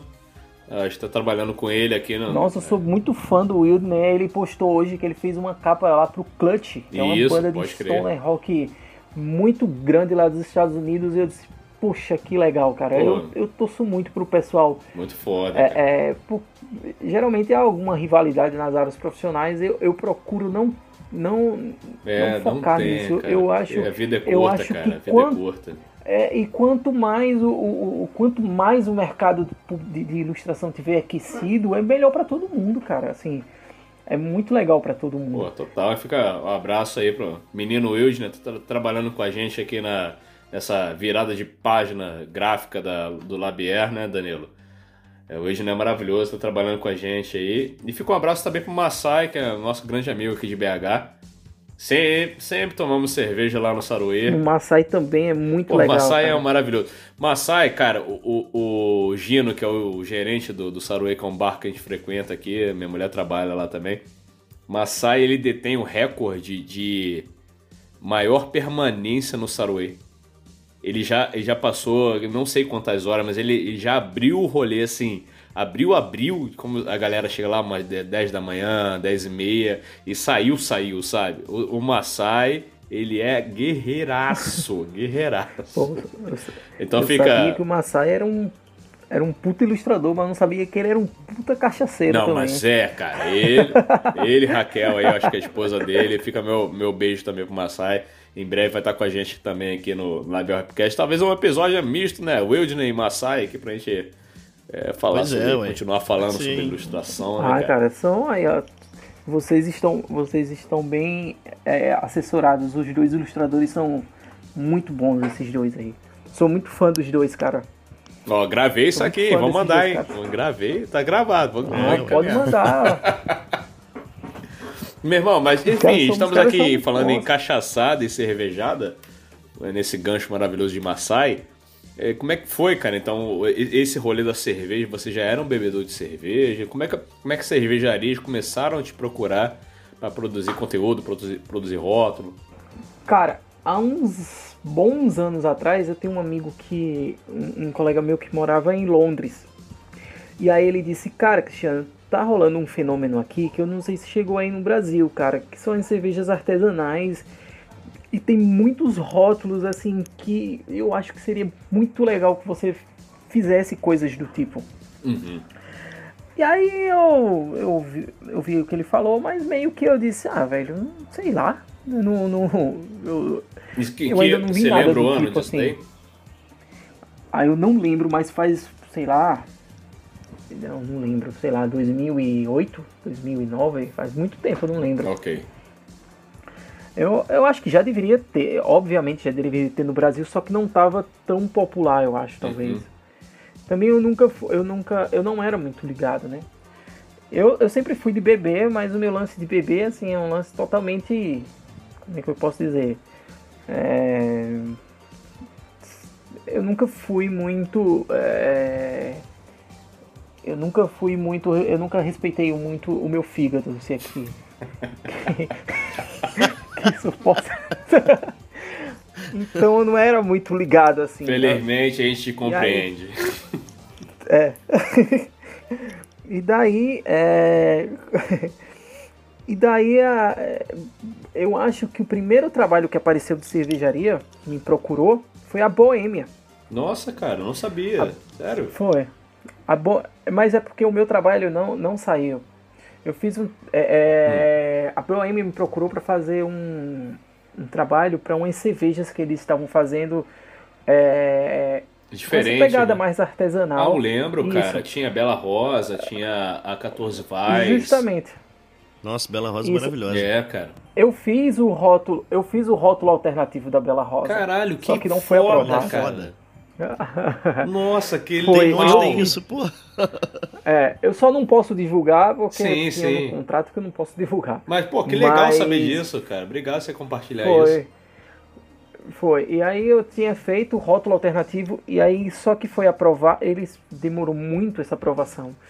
E aí é, quem foi aprovado foi uma arte de um artista também daqui de Alagoas, porque era essa cerveja ela é inspirada na, na em meu Deus, é algum, algum componente aqui que existe em Alagoas. Uhum. E aí eles preferiram escolher. É, normalmente tem pimenta rosa, né? Poder... E, e coentro, não sei. Era, acho que era uma vitibia. Era uma vitibia, isso eu me lembro. E aí foi uma mulher que fez a arte, uma, uma artista, que eu não lembro o nome dela agora, Porque ela é mais a, ela não é, ela não trabalha muito com esse lance do design, ela é mais artista plástica, eu não tô lembrando agora. E aí o rótulo ficou muito bom dela e, eu, e ficou melhor que o meu, de verdade. Na época eu fiquei chateado por não ter sido Ah, escolhido, é, porque eu sim. achei que seria muito legal, né? Mas hoje eu lembro que eu tava meio travado, assim, é, cria- né, no lance da criatividade. Mas foi a primeira cervejaria que me procurou, foi a Boêmia, para fazer. para fazer esse trabalho. Mas acabou não rolando. É, É, a artista acabou chama. Mônica Torres. Pronto, é isso aí. É isso aí. É. In- inclusive essa, ela é, ela acho que ela tem parentesco com o pai de um amigo meu dessa época de banda, assim, Caralho, que dessa louco, época cara. dali dos anos 2000. É, ela, ela é alguma, eu acho que ela é prima de um amigo meu, se eu não me engano. Eu acho que ele me falou um tempo desses, é, do Arthur, mas eu não tenho certeza. né? Uhum. E aí, acho que foi a primeira cervejaria. Depois, eu sinceramente eu não lembro qual foi a segunda cervejaria. Mas aí depois apareceu uma avalanche, né, de, de, de, de, de- de cervejarias artesanais, né? E aí foi, foi bastante legal, assim, é, o, você- Botocudos, inclusive. É, cara, esse, é, eu fiz trabalho que legal, cara. pra Botocudos. Fiz muito rótulo, cara. Eu Acho que eu já perdi as contas. Inclusive, eu tô fazendo agora rótulo. Eu fiz essa semana um rótulo pra Mad Brew. Mad Brew. Uhum. E eu, eu tô fazendo outro rótulo pra uma cervejaria lá de Paranaguá, que é a Dash. Cervejaria Dash. De Paranaguá. Eu acho que eu tô fazendo. é, essa semana. tá, recentemente foram essas duas cervejarias. Mas. Louco, é, eu já fiz muito rótulo, já perdi as contas, cara. Eu acho que. é, é, já, já, já rolou até uma certa confusão aí com por conta de rótulos de cerveja, né? que eu não quero eu não quero entrar em detalhes, mas já, já rolou até confusão por conta de rótulos de cerveja, cara. Ah. A única confusão profissional que eu acho que eu tive na minha vida foi, Foi de por conta cerveja. de rótulo de cerveja. cara. Galera muito louca, ah, meu irmão, esse é meu, não, esse é meu. Mas aqui, mano, brincadeiras à parte, fica o meu abraço pro Marquinhos e Vinicinho da, da Botocudos lá de Jovinópolis, nossos grandes parceiros e amigos. E você também desenhou um rótulo pra Astúria, que é da nossa amiga Lorena Pinha, lá de Isso. Goiânia. E, enfim, cara. Isso, Astúria. E o pessoal da Barba Ruiva também, lá de, de- do Espírito Santo. E, e- é é- e- e começando aqui a integrar um pouco do, do- dos ouvintes, dos, dos apoiadores do podcast, né? A Nanda Alfig, ela me mandou duas perguntas para você. E uma delas foi: se você. Qual é o seu rótulo favorito, se você consegue eh, ranquear? E qual, qual te deu mais prazer, mais tesão de, de fazer, se você consegue lembrar algum para falar agora? Cara, é o meu rótulo favorito hoje não é mais favorito pela raiva que eu peguei dele, mas Puta que pariu. mas eu, Adorei a sinceridade. Muito maravilhoso. Eu acho que.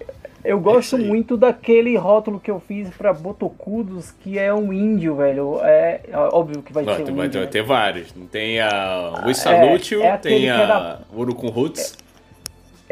É aquele que é. Isso, o Roots. Que, é- que- não, o Roots não, é um que é na praia. Ah, esse daí é é o Sour. Times. Ah, Sour Times. Sour Isso, Times. Eu gosto muito desse rótulo. Apesar de não ser rótulo, apesar de não ser rótulo, eu gosto muito do trabalho que eu fiz pra.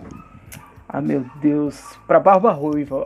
Barba Ruiva, não é isso? É porque eu Isso. confundo, porque eu tenho outro cliente chamado Barba Rubra. Aí eu fico confundindo. É, mas que tudo não é- tem nada a ver com cerveja. É tudo avermelhado. Tá. É, é, barba rubra é o pessoal que trabalha com é, coisa pra barba mesmo, né?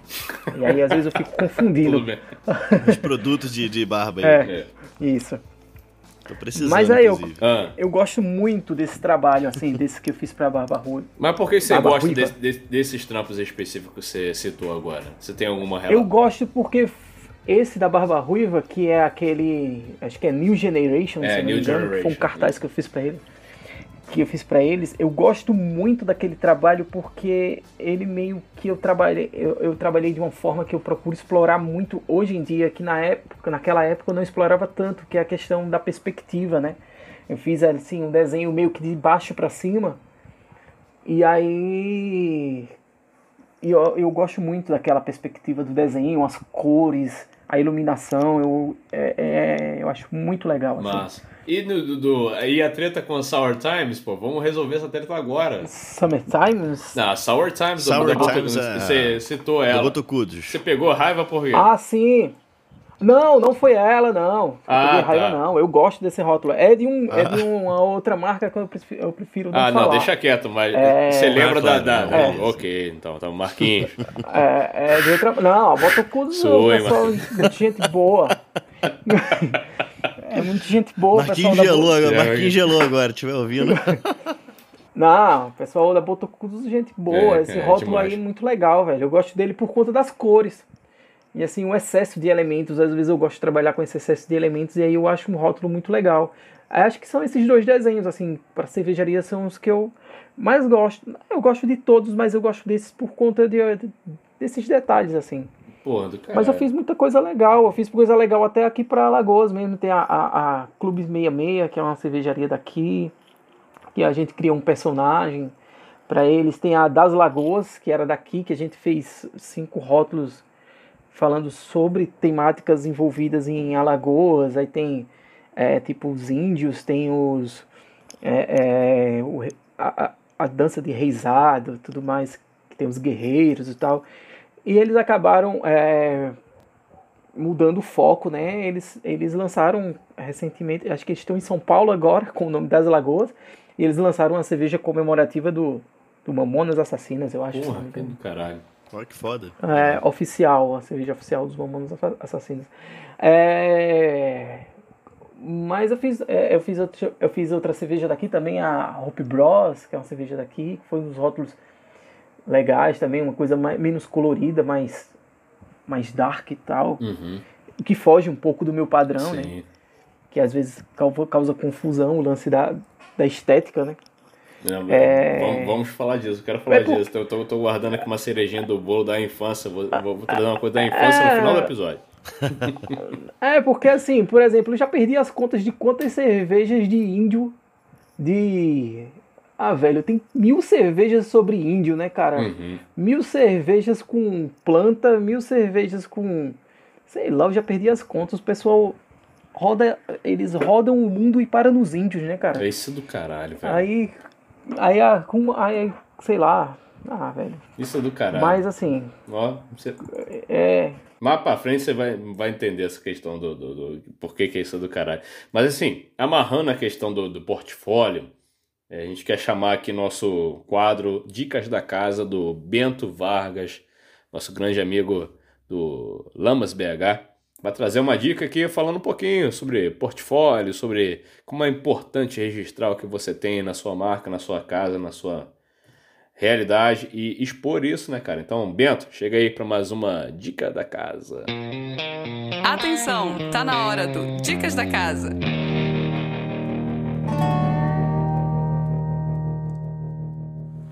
Prost Vida Longa, amigo cervejeiro. Eu sou o Bento e hoje no Dica da Casa nós vamos falar sobre contar a sua história. Todo mundo tem uma história para contar. Você tem, a sua cerveja também tem, sua cervejaria também tem. Como surgiu a ideia? né? Quais os valores, a missão su- da sua marca? Tudo isso é ponto para as pessoas se identificarem com sua marca.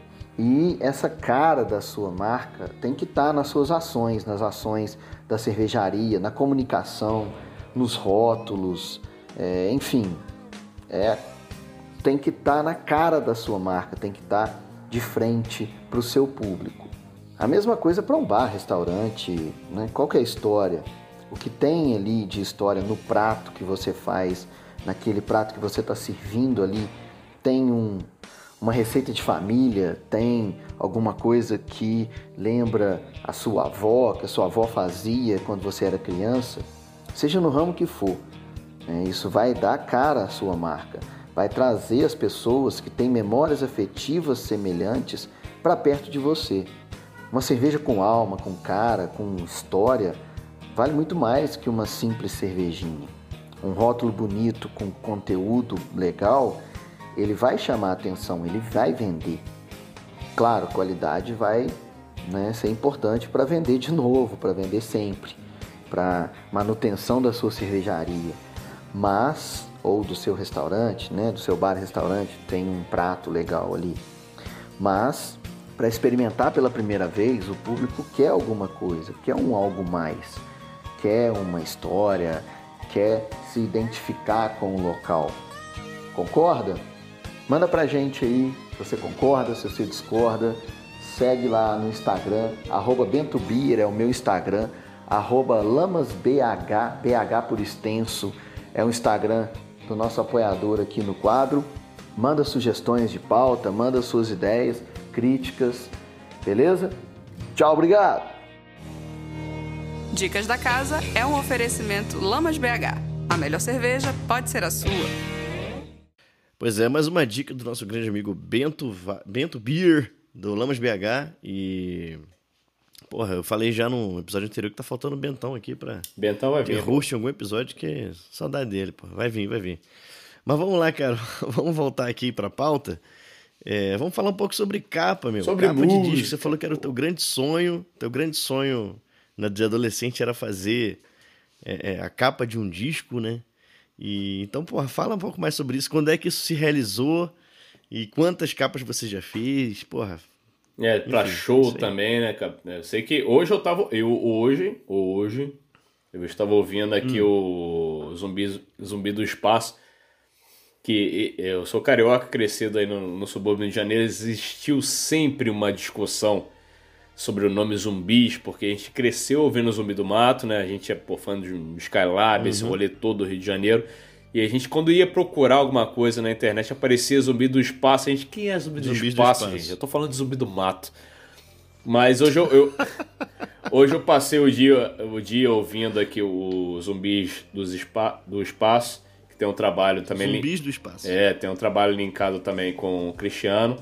Mas eu sei também que você já fez trampo pro Dorsal Atlântica, a turnê de 2017 do Ratos de Porão, é, turnê do Nat Roots, do Pennywise, e quase rolou também uma, um Queens of Stone Age, que é uma banda que mora no meu coração. É, Josh Homer é um homem maravilhoso, né, cara? Rodrigo Hilbert da gringa.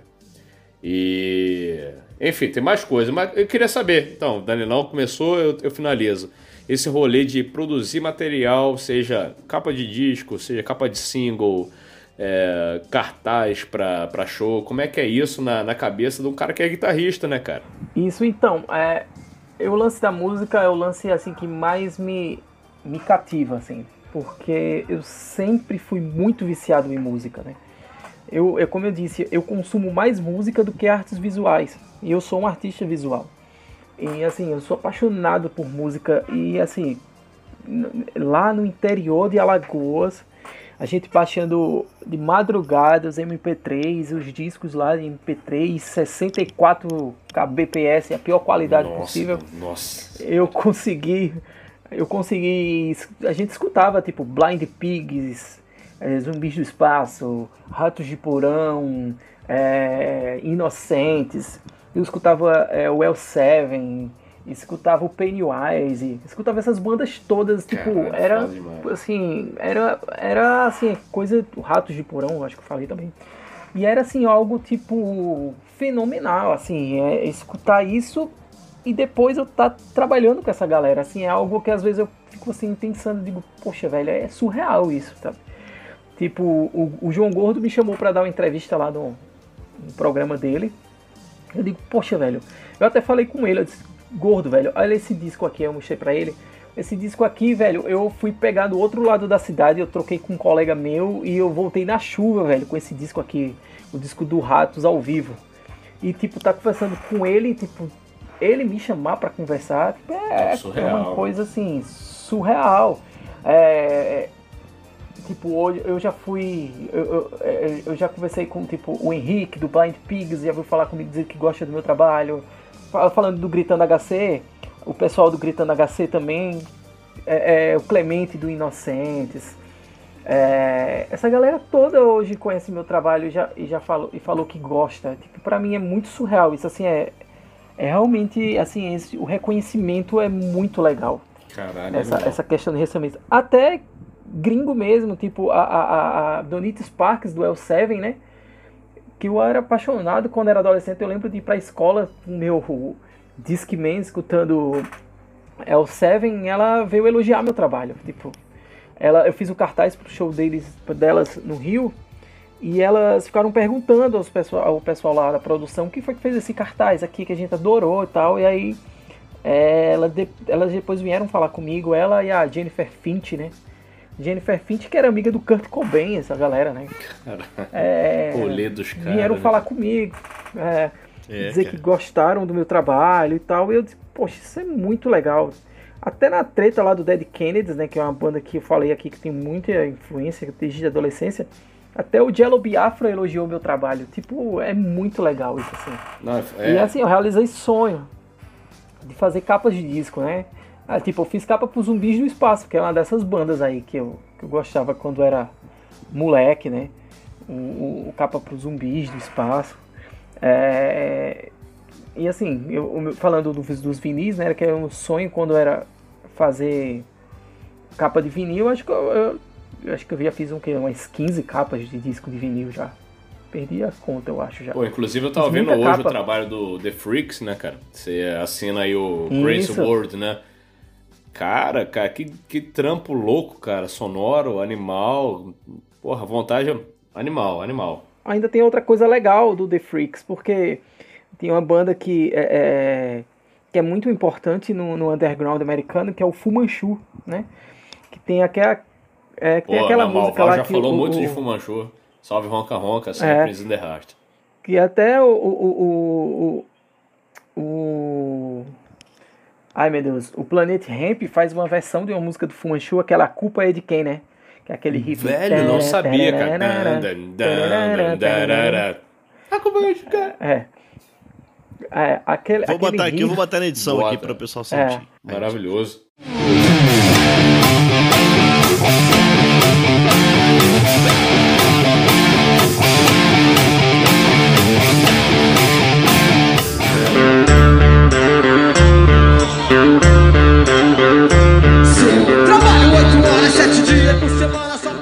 Pariu. Que episódio. Amigo, eu- você que tá ouvindo esse episódio, é, fala, fala assim pra você mesmo. Que episódio? Nossa senhora. Aí, tipo, o, o, o Benegão, eu fui perguntei pro Benegão, cara, velho, eu sempre tive curiosidade, velho, desde a minha adolescência, em perguntar quem teve essa ideia. E aí ele me falou. Ah, já tá é, anotado. Meu Deus, eu não lembro. Isso é um- é quase spoiler, hein? Isso é um quase spoiler. Quase spoiler, tá anotado É. pra. A- Aí o o Benegão falou comigo, eu disse, poxa, muito legal. E tipo, poder tirar dúvida com o Benegão, né? E aí. Ah, inclusive o Marcelo D2 também veio elogiar meu trabalho também. E aí, o legal, tipo, o Fumanchu é a- o, o The Freaks é a banda do baterista da formação original do Fumanchu, que é o Ruben Romano. cara. Caralho, que episódio gravou- é esse, gente? A gente tá É. falando de Fumanchu e Benegão. Puta que pariu. E, e o, o, Ruben Romano, ele era baterista da formação original do. Caralho. Baterista da formação original do Fumanchu. E ele gravou, sei lá, uns cinco discos com o Fumanchu. E aí eu, poxa, fã pra caramba do Fumanchu. E aí eu tirando dúvidas sobre as capas do Fumanchu com o Ruben Romano, direto com ele. Aí eu perguntando lá sobre a capa, sei lá, daquele. é, In the Search of, né? Que é uma capa que tem dois muscle cars assim, uma mulher meio que ali pra jogar o lenço para os caras fazerem um racha, né? Um, um dragster, né? E aquela capa eu acho muito legal. E aí ele tava falando um di- dia desses sobre essa capa com ele. Ele disse, ah, é uma amiga da gente e tal. Tipo, essas coisas assim são surreais pra mim. Porque eu, assim, no, no, no Agreste de Alagoas, velho. E hoje eu conheço essa galera, é muito legal, assim. Caralho. E às vezes eu tô do nada de bobeira no Facebook, aí alguém comenta o trabalho. Quando eu vou ver alguém que eu curto o trabalho, assim, é muito legal isso, assim. No, no- no- na, na parte musical, realmente, assim, é, é mais onde eu tô mais presente, assim. Talvez se eu fosse sommelier de cerveja, se fosse outro lado também, assim, no, no, no lá, na parte de cerveja, né? É, Mas- Cara, eu acho que tá tudo. Desculpa, É. termina, depois eu falo. Aí eu acho que na música, assim, é, é muito legal essa parte, assim, do reconhecimento, de manter contato com esse pessoal, assim. É algo, assim, que eu fico, às vezes, pensando, poxa, isso é muito, muito surreal. Porque de onde eu vim, né, cara? Uma cidade de 70 mil habitantes do Agreste de Alagoas, assim, é muito, é muito legal isso, assim. É muito legal mesmo. Cara, é, eu acho que, assim, isso é aí uma crença minha, cara. Eu, eu tenho a impressão de que a gente, de fato, atrai pessoas é, com pensamentos parecidos, né, valores parecidos. E isso acaba se misturando muito, né, cara? Labier, o nosso projeto, eu e Gleison aqui, todo episódio a gente fala sobre isso, todo episódio a gente vai falar, cara. A nossa bandeira é a conexão, é conectar, é movimentar o mercado, mas principalmente criar esses laços entre as pessoas dentro do mercado cervejeiro, musical, qualquer que seja, artístico, né, entre ilustradores, enfim, é, é, isso tudo está muito conectado. Então, acho que o fato de você estar tá fazendo é, trabalhos para cervejarias, rótulos, é, isso tem muito a ver com a música, porque com certeza, é, dentro das cervejarias, tem pessoas aí que têm a mente muito musical, tem pessoas que consomem o que você consome de som, sabe? o Gleison é prova disso, né? A gente é muito discípulo do Maval, do Ronca Ronca, que falou sobre Fumanchu, que fala sobre toda essa galera. Porra, o Benegão tá sempre lá, é um cara assíduo do Ronca Ronca, enfim. Então a gente, tá, a gente tá conectado nessa vibe, sabe? Então é, esse é o rolê. Ah, sim, com certeza. Inclusive eu já fiz rótulos inspirados em música, né? Meu irmão. Rótulos sobre música. Né? Não, querendo, não querendo cortar Cristiano Soares, quem sou eu para fazer isso? Mas aqui no, no, no chat aqui da galera acompanhando a gravação desse episódio, a Fernanda tinha falado comigo um pouco mais cedo, né? A Fernanda Alfig tá aqui acompanhando essa gravação. Olha que coisa louca, cara. A gente, tá, a gente tá gravando hoje no Dia Mundial do Hip Hop. E eu não sei se vocês sabiam, porque eu também não fazia a menor ideia de que o primeiro, ou pelo menos o mais antigo até então, registro de beatbox é de um brasileiro. E ele chama Ed Lincoln, grande Ed Lincoln.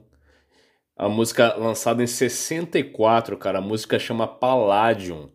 Tá no Spotify, tá no Deezer, tá onde você quiser. É o que a gente tava falando sobre a informação, tá aí. A gente precisa de um direcionamento. O direcionamento que me trouxe hoje foi Fernanda, tá aí escutando e acompanhando esse papo. Porra, obrigado, Fernanda. Cara, incrível, demais, cara. cara. Incrível. Acho que. Beijo, Fernanda. É o, é, o, é o registro mais antigo até o momento que a gente tem de um beatbox, cara. Gravando aqui hoje no dia do Mundial do Hip Hop. É de Lincoln com Palladium. Então você Danilão, vou fazer o favor, Danilão, trazer um pouquinho desse momento de Ed Lincoln fazendo um beatbox aí, nessa conexão muito louca, nessa conexão completa, completa, completamente louca, Fumanchu, Benegão, Cristiano Soares, né, cara? Esse a gente, a gente, a gente faz uma pauta mínima aqui, mas, porra, Deus sabe o que vai acontecer durante o podcast.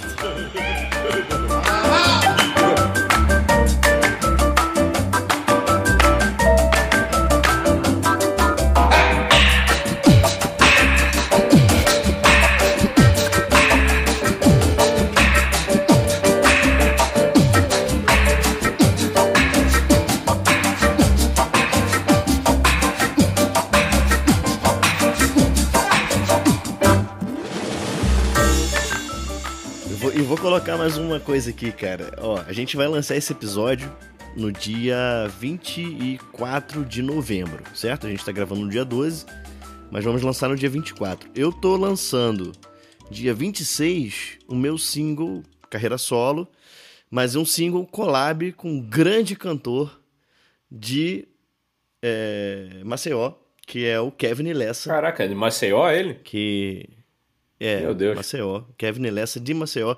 Tem a presença de Felipe Ramos também, meu grande ídolo paulista, mas tem Kevin Lessa, que é um cantor, assim, se você está ouvindo esse episódio, cara, conheço o trabalho do Kevin, o menino é sensacional, é a voz de anjo. Esse é a voz de anjo. Deixaremos todos os links e marcações possíveis no, no post oficial desse episódio, cara, porque pelo amor de Deus. Será que não vê o mal que reside dentro de você?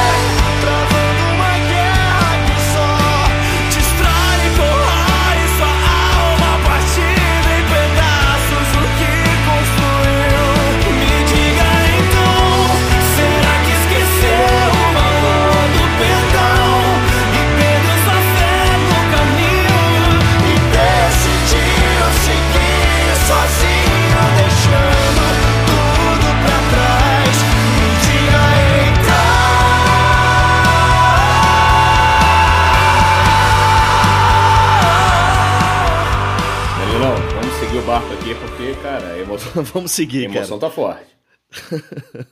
Vamos seguir, que senão a gente vai pra três horas de papo aqui e o Cristiano é um cara muito atarefado. Tá vendo aí a informação Seguinte, cara. sobre. É, é, é, não, eu tô falando aqui, ó, tá vendo a informação legal sobre o beatbox? Não foram, não foram os Fat Boys, então, que começaram com o beatbox. Não, parece que tinha um rolê o- que era o Paul Ah, Ed McCartney em Lincoln. 67. Tinha, tinha, Fat um, Boys. Tinha uma informação aí que era, que era o Paul em 67, mas o Ed vem aí com 64 aí pra dar uma, uma brasileirada no rolê. Vai, Danilão. Então vamos nessa. Seguinte, cara, vamos entrar aqui no nosso quadro Segunda Dose, né? E queria deixar meu grande abraço e beijo aqui para a Escola Mineira de Sommelieria, que é quem oferece esse quadro, mas não só esse quadro, né? a escola é grande parceira nossa, é, não só do podcast, mas também o Gleison é estudante lá da Escola Mineira de Sommelieria, ela tá sempre sendo mencionada com muito carinho nos episódios e continuaremos a mencionar porque é uma escola incrível. Então, Escola Mineira de Sommelieria oferece agora para você a segunda dose, onde o Cristiano vai harmonizar agora uma música e uma cerveja pra gente fechar o programa, entrar na saideira aqui. Segunda dose é um oferecimento Estude cerveja com a Escola Mineira de Sommelieria. As suas segundas-feiras nunca mais serão as mesmas. É, diga pra gente aí um- uma música e uma cerveja pra gente é, fechar, infelizmente, esse bate-papo que tá maravilhoso. Ah, mas eu acho que vai ter bônus track, hein? Tô preparando o bônus track aqui. É, então eu vou, eu vou citar a cerveja do Botocudos, né? A Soul Times, não é isso? E de música. E eu- Summer Times. Eu vou, vou citar ela porque é um. É, isso, Summer Times. É, é Soul Times, não? Soul? Que é, de, É, que sour, soul, né? de Sour, azedo. Sour. Sour, É, sour, sour, né? sour Times. Isso, Isso. Sour Times. I got that summertime, summertime sadness. Summertime, summertime sadness. É, e, e, de música, e de música eu vou pra combinar com esse visual aí. É, deixa eu me ver, eu vou de é, The Ventures Apache. Pronto, casou Que perfeitamente. foda, Ó, cara. mano. Porra, isso. Porra, que Aí sim. harmonização do Aí. caralho. Puta que pariu. Eu senti o calor da praia aqui, meu Falamos- irmão. Falamos de essa é punk música. rock, Nirvana, Ramones, Dead E Kennedys surf e music, terminamos pelo amor de o Deus. The Ventures, cara. Casou perfeitamente aí, ó. Isso, é The Ventures Apache.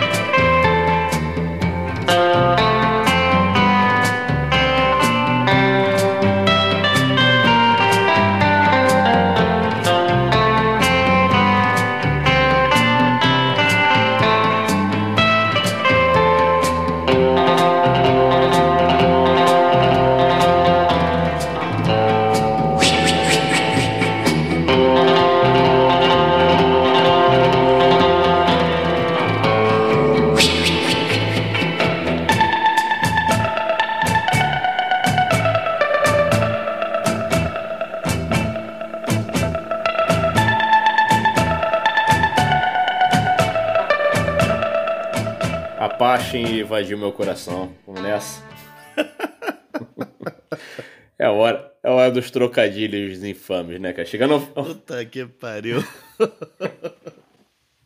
chegando aqui aos momentos saideira do, do, do podcast. Imagina essa. A, a- imagina a Zizi Posse cantando É. isso.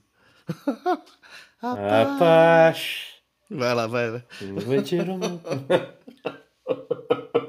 Nossa, tira do ar, pelo amor de Deus. Sigo aqui, sigamos aqui, então, é, depois do, do segunda dose. E falei que tinha um bônus track, porque realmente tem um bônus track. É, Cristiano deu, deu uns spoilers, falou um pouco sobre o, o, o cartaz, né, cara? O famoso cartaz do Dead Kennedys, da, da, da turnê do, do, do Dead aqui em 2019. Mas o que eu que- queria trazer, é, logicamente, pô, o Cristiano já falou bastante disso em várias entrevistas e vários momentos, mas o que a gente não sabe, o que a gente não sabe desse rolê? Eu queria entender um pouco, até uma, eh, isso, até também uma pergunta da Fernanda aqui como apoiadora, mandou pra gente. É, existiu também um- um- uma bad trip, né, cara, em relação a, a esse, essa produção de, de- dessa peça gráfica, brotaram os haters, você perdeu peso. É, como é que foi pra você né, naquele momento? Lançar esse material, receber uma negativa da, da, da produtora ali da, do Dead Kennedys. É, você se sentiu frustrado nesse momento? E como é que foi o- o- essa repercussão? Porque ao mesmo tempo você apareceu no, no Trend Topics aí do, do, do Twitter e ao mesmo tempo você teve também um pouco de, de bad trip, né, cara? De, de reações negativas em relação à, produção desse conteúdo. O que, que você consegue falar pra gente que você não falou em lugar nenhum? Isso, porque naquela época é, foi mais um lance de exposição, assim, eu, eu realmente eu fiquei muito exposto, né, como pessoa, não como artista, né, não, não só como artista, mas aí é, começaram a, a, a atingir o meu, a minha, meu lado pessoal, né, tipo, recebi e-mails ameaçando meus pais, Caralho, é, é, ameaça, é, e-mail xenófobo, tipo, tinha que ser um nordestino de merda, algo do tipo assim. É, e aí, tipo, essas coisas foram me atingindo, apesar da maioria dos, dos retornos serem bastante positivos, né? Sim. E aí eu. É, a maioria, mas essas coisas me atingiram porque essas coisas nunca. Por mais que é, os elogios fossem em menos quantidade, né? é, do que naquela época, pela, pela repercussão, era mais fácil, foi muito mais fácil você engolir um elogio do que um xingamento, né? Óbvio. E Sim, aí, pô. é, não só, não só um, eu não tenho problema com crítica negativa, né? Mas era, era agressão mesmo, assim, agressão.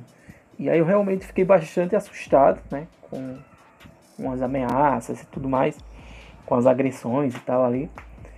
E aquilo ali, a minha exposição, né? Tipo, todos os dias algum jornal grande ligava pra mim, sei lá, o G1, é, o UOL, Terra, é, sempre ligava para poder dar alguma palavra, alguma entrevista e tal. E foi uma coisa que durou tipo um mês, porque é, cancelaram o show. Aí em 15 dias ah, vai, a, ban- é, a produtora vai vender camisa. Ah, o Jello Biafra é, é, divulgou uma carta falando sobre o evento. E tipo, isso é, foi um lance meio que meio maçante, assim. Aí essa exposição me deixou bastante mal, assim.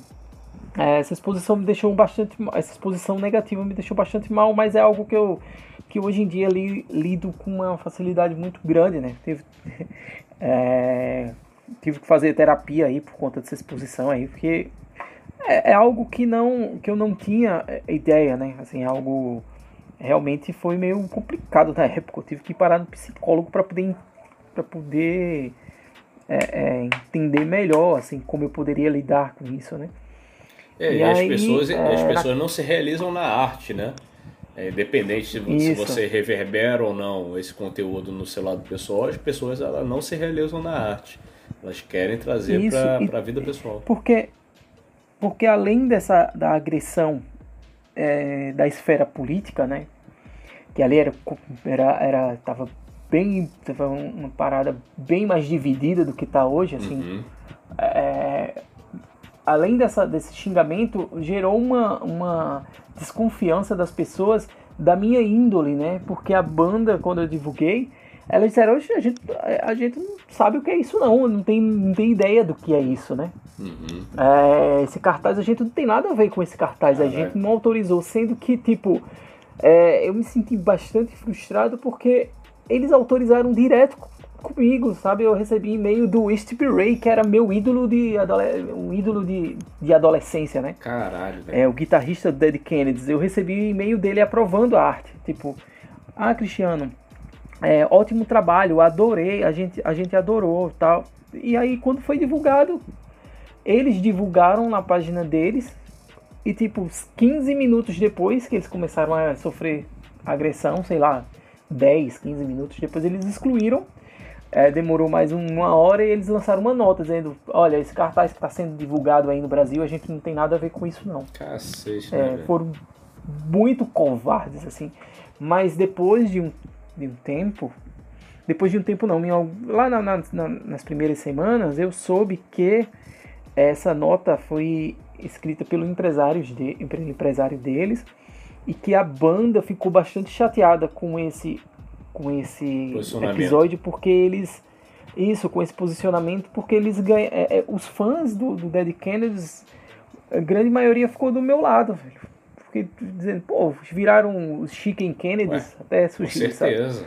é Porque Poxa, existe toda, toda, sempre toda essa a, a lógica, né? Existe uma lógica, né, É. cara? A gente, apesar de não ser um país que é proficiente em língua inglesa, velho, as pessoas entendem que existe uma postura de uma banda de punk que elas, ela combate X e Y e, velho, é, com certeza existia uma, uma correlação muito mais positiva do teu lado do que o contrário, com certeza.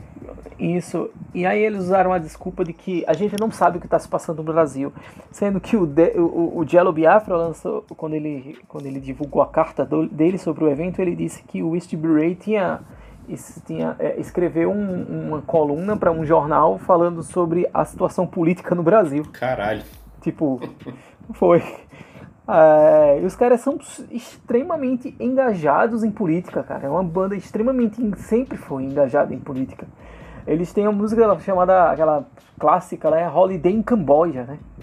Que é fala sobre, sobre a crise política lá no Camboja e tudo mais. E, tipo, eles sempre foi, foram muito ligados, assim. E os caras têm super contatos no Brasil, sabe tudo que tá rolando aqui. E, assim, foi muito ruim isso, né? E aí as outras notas que eles começaram a, a divulgar era algo do tipo, a gente adorou a arte, mas essa é, é, esse fervor a gente está com medo de que os, alguns fãs possam se machucar. Eles começaram a tirar o corpo fora, né? É por causa do Mas show, né, em si, dizem- né? É, mas aí sempre divulgando algo do tipo, a gente, a gente aprovou a arte, a gente gostou da arte e tudo mais, assim.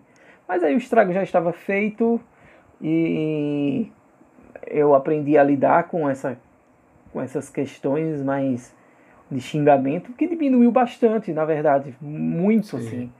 Ah, Quando cara, aparece pessoas é, é, criticando o trabalho, é mais um lance assim, ah, Cri- Cristiano, eu gosto do seu... É, é muito frequente isso que acontece. Eu gosto muito do seu traço, eu gosto muito como você trabalha com ilustração, mas eu discordo de muita coisa que você faz. Eu, ah, tranquilo, Ok. beleza. Eu, ó- ótimo. Ok. Aí é mais É. respeitoso, né? É, cara, porque não, as pessoas têm, têm, têm, têm que ter o direito de opinião delas também, assim, nesse, nesse sentido, tal, artisticamente falando, né?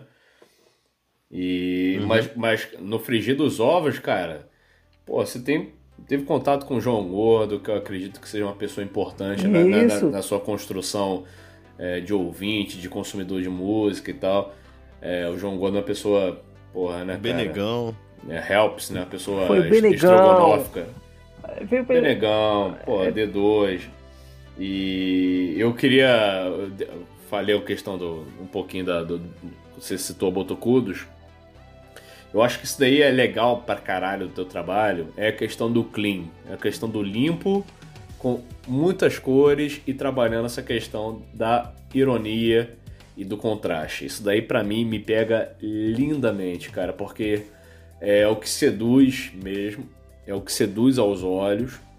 E eu acho que a linguagem, é, pô, também é, eu, Danilo, a gente consome muita música extrema, é, mas a, a linguagem suave, ela também tem uma importância, cara. Seja ela na música, na- nas artes gráficas e tal, ela tem uma importância fundamental, que é a importância de, entre aspas, dar aquela ludibriada, dar aquela seduzida para você trazer questões importantes para reflexão.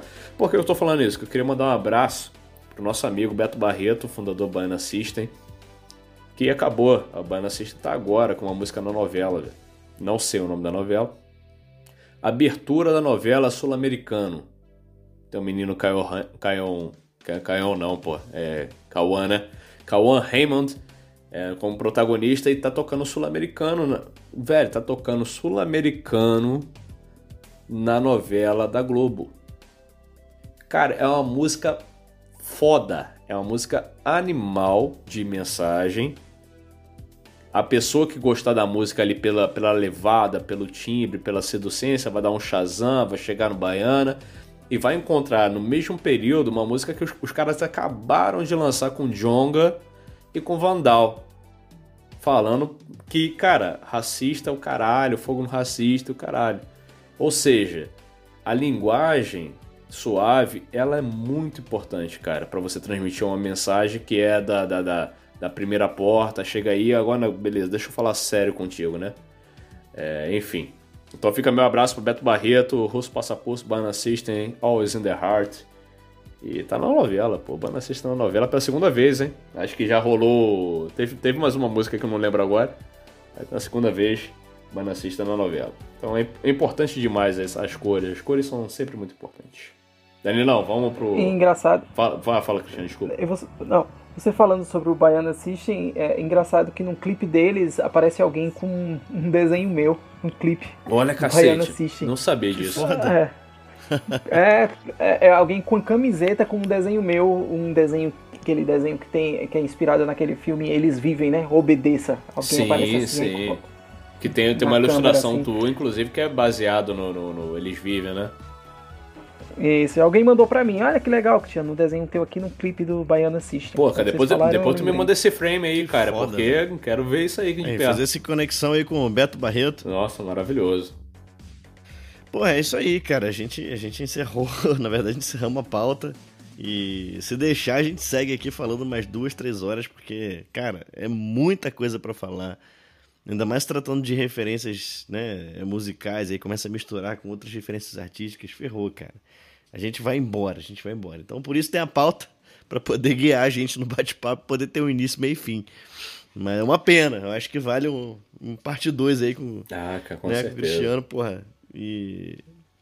É, cara, é um animal, cara. Então, porra, Cristiano, é, deixo aqui meu agradecimento mais uma vez, né, pelo teu tempo, é, pelo bate-papo maravilhoso, pela tua arte, principalmente, que é incrível, incrível.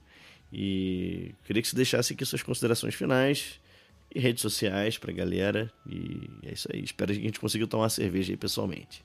Ah, seria ótimo a cerveja. Então, eu gostaria de, de agradecer pelo convite. O papo foi muito legal. É sempre legal trocar um papo, principalmente eu que moro só, né? Então, para mim é muito legal tá, é, conversar com alguém. é, além do, além da- do, do, Do porteiro. dessa, dessa. Isso. É, eu tô trancado em casa há um ano e oito meses, cara. Caralho, velho. Por conta da pandemia. Ainda tô trancado. Acho que eu sou um dos últimos aí dos. Dos cavaleiros que está aí é, ainda na, na. Mas. É, o fato de morar só ajuda, então é sempre legal bater um papo. Eu agradeço muito pelo convite. E assim. É, é isso, assim, o, o, o papo foi muito legal. É muito legal falar sobre, sobre desenho, né? É a coisa que eu mais gosto de fazer. Além de escutar música, né? Que eu falei, eu não posso. Eu tenho que sempre puxar aí uma, uma sardinha pra música, né? Porra, total, cara, total. Eu sou- tô aqui emocionado, como sempre. E realmente foi, foi um bate-papo. A gente tenta prever alguma coisa aqui em pauta, mas a gente nunca sabe quando a gente vai conseguir é, não, o que, que vai acontecer ao longo do episódio, pra gente conectar aí Benegão, Fumanchu, Malval, Baiana System e é, Bela Rosa da Boêmia. Não esperava isso. Bate-papo. Bate-papo de. Excelente resumo. Nossa. então fica meu grande abraço. Porra, valeu, Cristiano mesmo. A gente é seu fã de verdade. Total.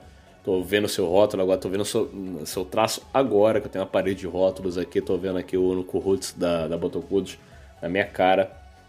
E o índice pintando ali, muito foda, encarando aquela Wall Street, né? Encarando um pouco dessa, desse concreto gigante que é, que é a vida, né, cara, em geral. Fica o meu abraço a todos os apoiadores, pô, o pessoal que acompanhou aqui, parte, a Fernanda tá aqui até agora.